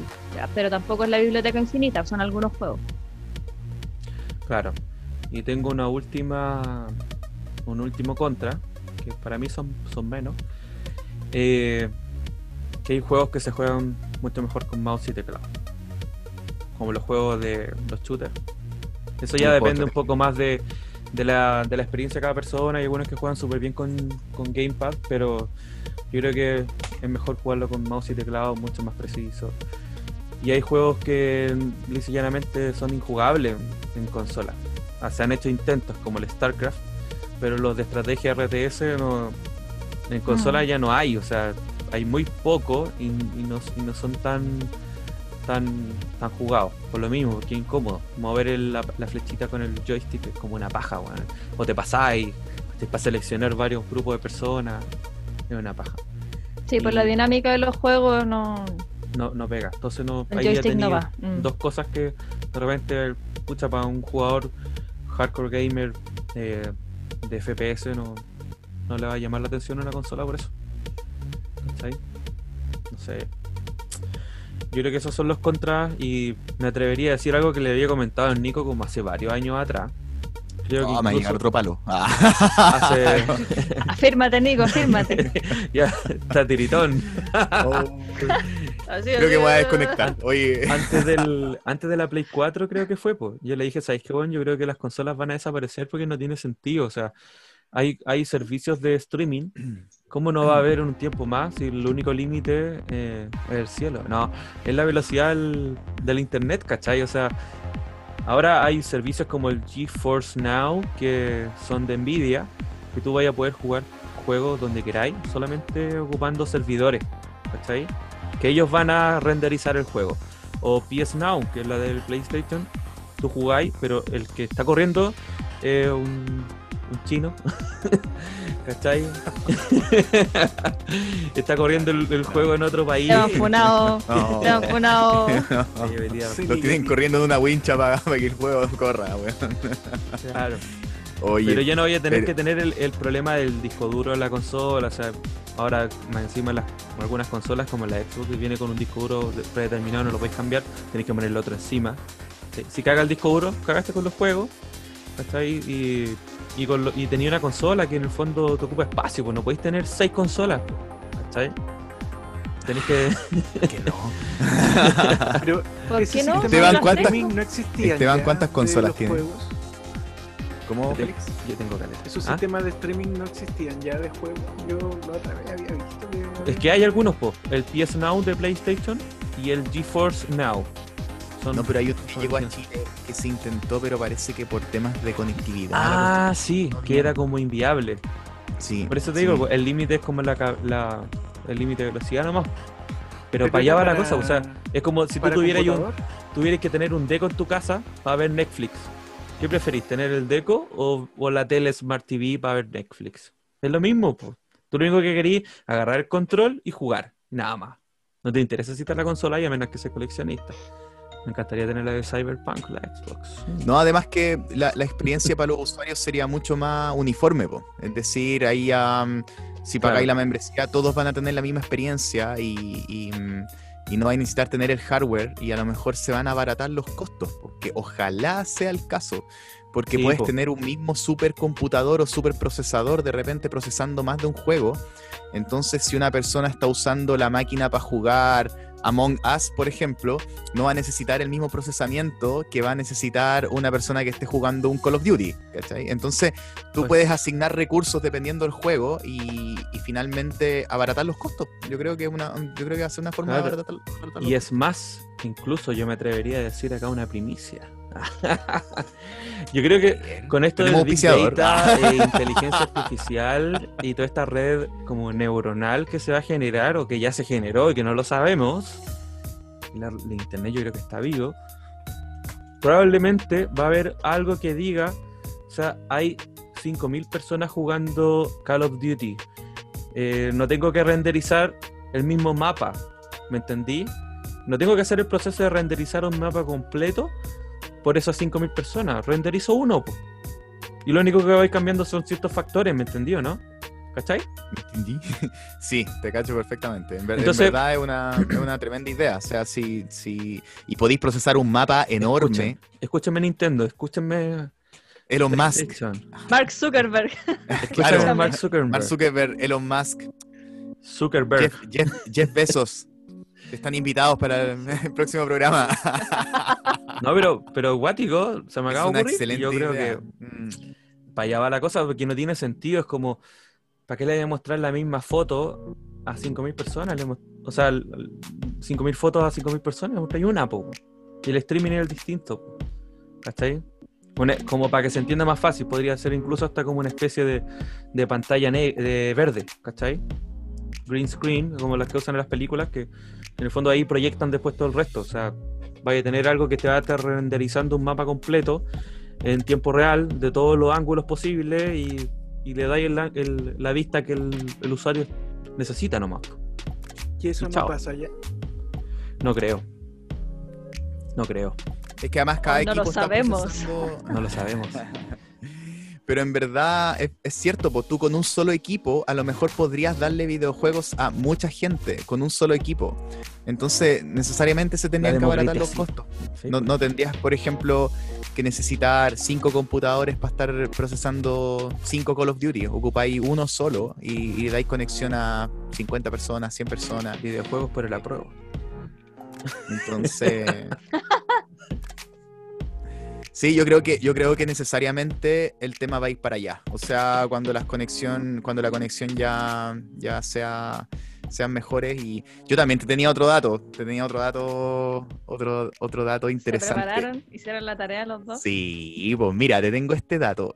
Una. Después de 2000, de- mira, al comienzo la, mm, la industria de las consolas dominaba el mercado de los videojuegos en cuanto a plata, en cuanto a dinero. Pero después de el 2012 a 2013, la cancha se empezó a emparejar. Y ya hacia 2016, el mercado del PC vendía tantos videojuegos en millones de dólares, ya porque convengamos hoy día también que la industria de los videojuegos es la industria del entretenimiento que más plata Claro. mueve en el mundo, más que el cine, más que la música, más que solos. todo. Entonces es increíble. Y lo otro es que el PC vende tanto en, en videojuegos, digamos, como todas las consolas juntas. Se equipararon. Pero hoy día, ya a 2000, 2019, 2020, eh, hay otro mercado de videojuegos que es donde más se vende y que no es consola ni PC. ¿Qué te parece eso? ¿Qué te parece? Celulares. Celulares. Justo como dijo Félix. Los celulares están vendiendo más, están vendiendo casi la suma, sí, más que la suma de Consolas con, con PC. PC, PC y consola. Están Cacha, vendiendo más hoy día. Por eso muchas Somos compañías como sí, muchas compañías como Konami, por ejemplo, han pasado casi con completo al, al mercado de, de los teléfonos y están sacando como muy juegos muy concretos, así como el PES, por ejemplo. Sí, como esos juegos de gacha que están también de moda, que son como de más, más tirados para el mundo asiático, sí, pero que llegan acá Mm. porque obvio somos todos muy otacos y queremos todos jugar esos juegos. hoy también han día, pegado. sí, el mercado Prácticamente móvil. todos los juegos tienen su conversión a móvil. Sí, Mm. sí.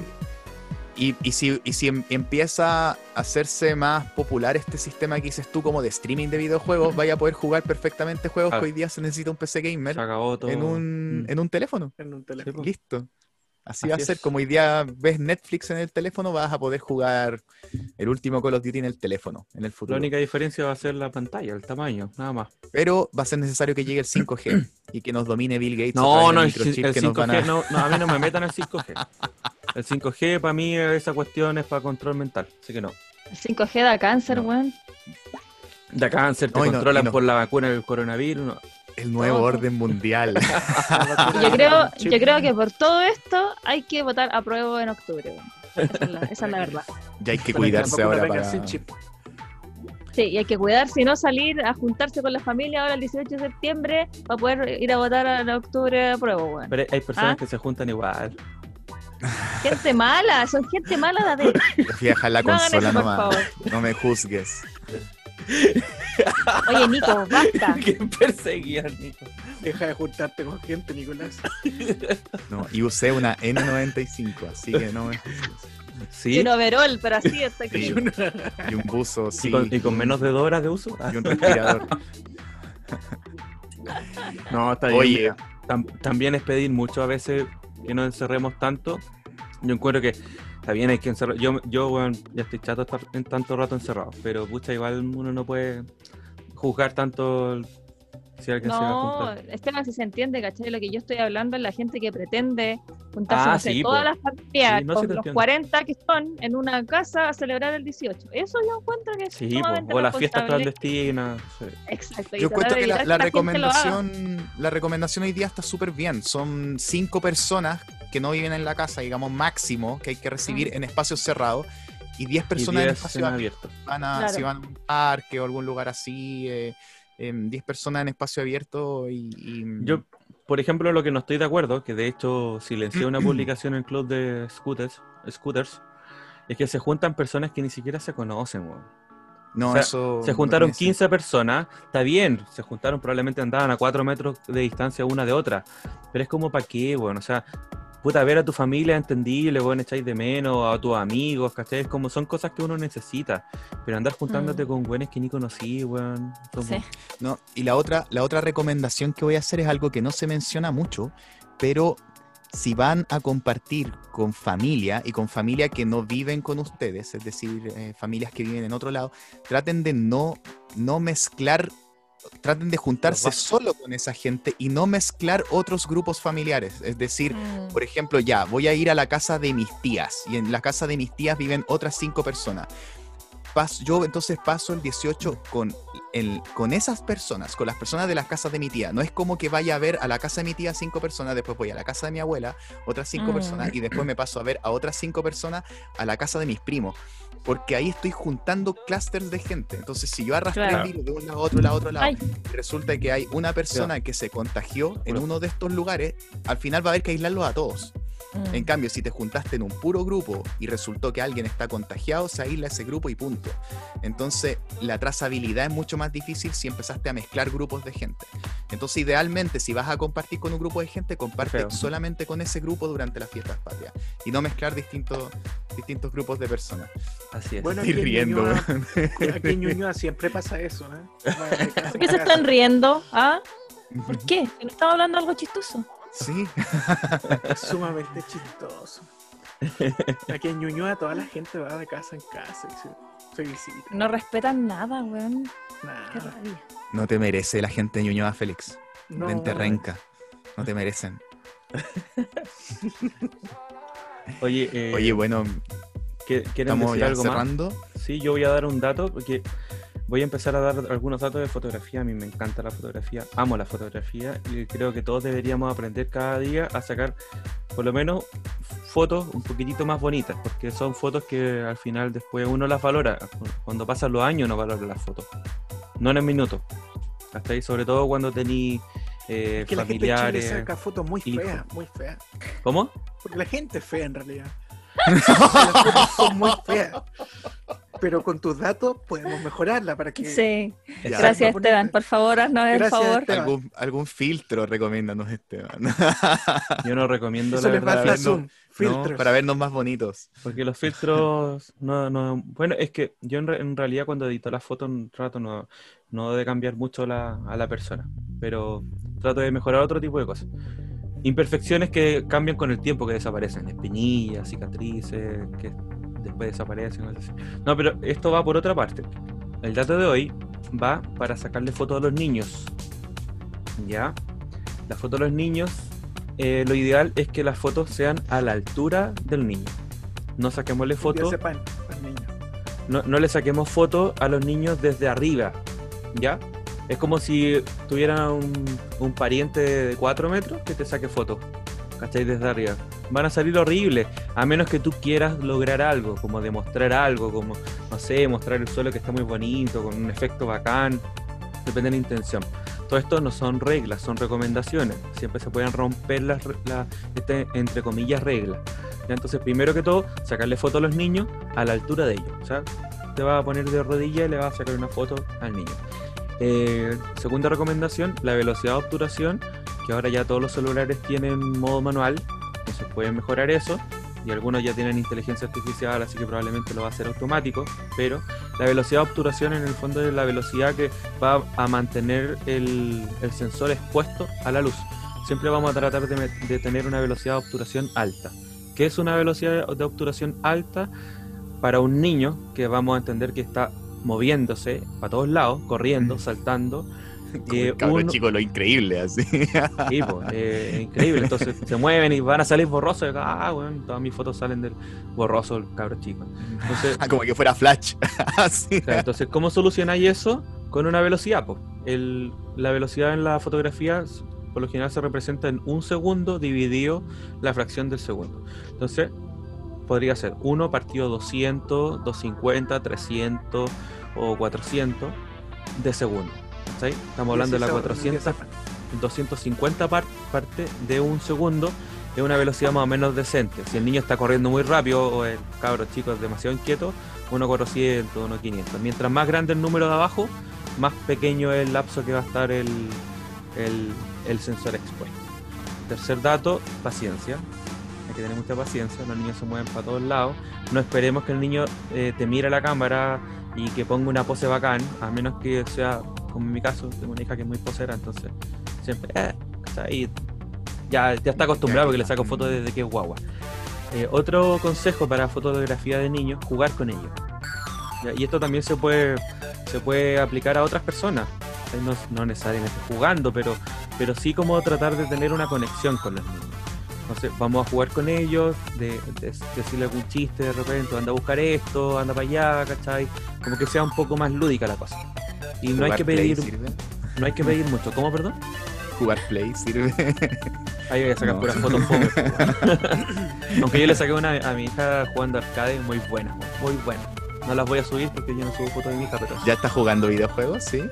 Eh, no, eso es que agarra el arcade de fichita. Por ejemplo, lo que Mm. hicimos ayer, creo, hay un juego que se llama 20XX, que lo regalaron. Que es como el Mega Man X. Lo regalaron. Sí, ¿Dónde? weón, en, en Epic creo que fue, po. Y, Oh, es que es como un, es como un, un tributo a Mega Man X. y es muy bueno, es muy bacán, weón. De hecho, No como ella no, no está metida en el tema de los juegos, no la quiero meter todavía, es muy chiquitita, tiene cuatro años. Ella lo que hacía, eh, disparaba. Yo me hacía el dash, el salto y movía el monito y ella disparaba, ¿no? ¿Cachai? Y le entretuvo un montón, pues hoy día me dijo, oye, juguemos, juguemos, juguemos. Dije, no, no, no. No. Y, No, vamos a sacar fotos. claro, Star. y un consejo para que los niños miran a la cámara, si tú quieres sacar fotos a un niño, un retrato, para que mire a la cámara, agarrar un juguete, un peluche y ponerlo encima del lente de una cámara o un celular cerca. Entonces el niño va a mirar la weá, mi- mira el elefantito. Pa, foto, listo. ¿Cachai? Y bueno, los otros consejos ya son más eh, generales de fotografía. Ojalá, en el fondo, si vamos a sacar retratos, dejar una apertura del diafragma lo más el número más chico posible, que eso se, traduce en que el, diafragma esté lo más abierto posible, porque eso va a hacer que entre más luz y que el fondo se desenfoque un poquito más. Y el último consejo, mucha paciencia. Que es lo mismo que dije. Que respiren harto para poder abrir bien el diafragma. Oh, oh, oh. Ese otro diafragma, Félix. Ah, Así que yo no sé eso, mucho eh, fotografía. las fotografías para niños es, es un tema y, y son un recuerdo que van a tener para toda su vida. Entonces, yo creo que siempre la foto es algo importante que, que hay que por lo menos dedicarle un poquito. Fotos de pareja, ahí a tu pololo, Javi, no sé, se sacan fotos, una selfie, ¿cachai? Todo ese tipo de cosas, sí, bacán, para que después cuando sean más viejitos y vean sus fotos. Muchas gran gracias. apertura de diafragma. Tony. Nosotros. No quiero- Vamos a no sé tener el, diafragma abierto. Eso es lo principal. No sé si quieren agregar algo más, chiquillos, Nico, Félix, eh, Javi. No, muy buen Eh, yo les quería, mm, les quería pedir antes que cerráramos el capítulo, eh, quiero sacar una foto para compartir después en mis redes y publicitar el, el podcast en, en todas mis redes sociales. Perfecto. Así que para que, para que, para que, para que posen, para que posen y se vean muy bonitos. ya, espérenme, espérenme. Ya, ahí voy. Uno, dos, tres. Maravilloso. Otra, otra. Ya, calma, calma. Déjame guardar esta. Le Estoy sacando pantallas del computador para que se vea bien HD. Escritorio. Yo también. Ya. Ya, me avisan nomás cuando estén listos, papá. Estoy listo. ¿Están listos? Ya, uno, dos, tres. Ya. Wonderful. Muchas gracias. Qué foto más bonita. Esto va a salir en el podcast, en la foto que acabamos de sacar con la Javi. Y no sé si quieren agregar otra cosa más aparte de la foto. La vamos a subir a las redes sociales. Nico, palabra al cierre. Ah, no, muy buen capítulo. eh, yo creo que mm, aprendí muchísimas cosas, muchísimas cosas nuevas. eh, con la, experiencia de la Javi, eh, lo que nos contó de, de videojuegos, lo que nos contó de las tabletas. Hay muchas cosas que, yo no conocía, así que hay mucha información valiosa que nos entregó ahí. Eh, a mí también de repente me gusta dibujar y hago cosas no muy, profesionales, pero como hobby eh, creo que es un hobby como eh, muy recomendable de hacer eh, y mm, que relaja mucho y, y que eh, apela a la creatividad. Creo que no deberíamos nunca dejar de dibujar. Casi todos nosotros dibujamos cuando somos niños, después dejamos de hacerlo. Entonces creo que mm, conocer esta herramienta, estas tabletas, los programas que podemos usar para dibujar y hace- hacer esquemas, cualquier cosa, hoy día es una herramienta muy interesante. Así que los consejos que nos dio eh, nos, sirven y tuvimos una conversación re interesante. De feminismo, del tema del, del- del litio hoy día, así que uf, yo creo que pasamos por, por todos los temas Sí. por todos los temas. Está, está muy variado el capítulo hoy día y, y además lo de PC versus consolas estuvo, estuvo, Sí. bien interesante. Un y, buen lo- y los consejos de, de fotografía, que la verdad es que yo saco, soy pésimo sacando fotos, así que voy a tomar todos esos tips desde, desde ya. Para sacarle foto al niño. Eh, eso, no, no, muy bueno. qué feo. Así que gracias, gracias a la Javi, gracias a nuestra invitada que, que No, gracias a ustedes. Voy a aprovechar de, de- de agradecerles por invitarme, lo pasé muy bien. Eh, A mí me gusta harto hablar, se darán cuenta. Sí. Y, Nosotros no. y nada, pues muchas gracias, me sentí muy cómoda, fue, fue rico conversar con ustedes y espero que cuando no tengan a quien más invitar me vuelvan a invitar. Mira, ¿sabes qué? Eso, eso, eso dice mucho. Porque es distinto que te digan, no, lo pasé súper bien, puta, los buenos fome, weón. Pero si te dicen, si te dicen genuinamente, así que el próximo invitado, si no nos dice eso, es porque se aburrió. Si nos dice, eh, sí, invítenme, bacán, bacán. Te vamos a cobrar la palabra. No, Aquí la voy a estar. semana. Voy a aprovechar de ahí de, de auspiciarlos también en, en mis redes. No me ve mucha gente, pero algo es algo. Me voy a unir a tus redes. eh, muy bien. Un nuevo ¿Y? suscriptor. Félix, Eh. ¿alguna palabra al cierre?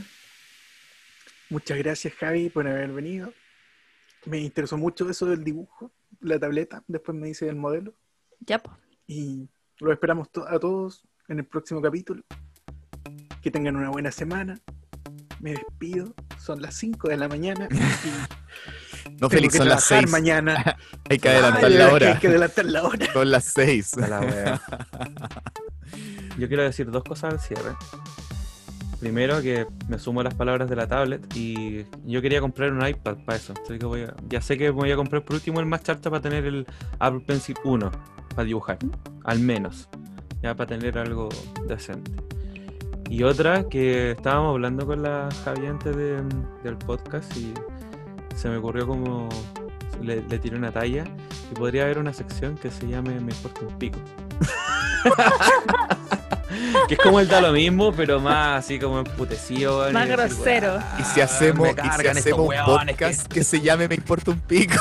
Me importa un pico, weón, me, me caen mal esos weones que no se bañan. weón. ¿Cachai? Claro. Una opción. Como sí, un les podcast tiramos- del tiramos- desahogo. Catarsis. Sí, que cada uno haga un desahogo y que lo hagan así como con furia latina, en- con todo. sí. Sí, bueno, así que es una buena idea. Uy, yo tengo. Bienvenidos yo tengo a Me Importa un candidatos Pico. Perfectos para el Me Importa un Pico la próxima semana. Pero me lo sí. ¿Sabéis qué, Nico? Lo que me acabáis de decir me importa un pico. No vuelvo más esta caga de podcast. Oye, oye, no estamos en esa sección. Basta, Ah, por perdón, favor, perdón. respétense. Me importa una, una hectárea calla. Mira, después que te dije que te quería, weón. No, no. Así le pagas. Me importa un pico. Nunca más. Ya, chiquillos, muchas gracias por estar con nosotros y nos vemos la próxima semana con un nuevo capítulo. ¿Quién va a estar? No lo sabemos. No, Chao. si va, a estar, va a estar Elon Musk, si dijimos. Elon Musk, ¿Quién va a estar y quién no va a estar? No lo sabe. No lo sabemos. deja de despedirnos. Chao, chao, chao. Estén bien.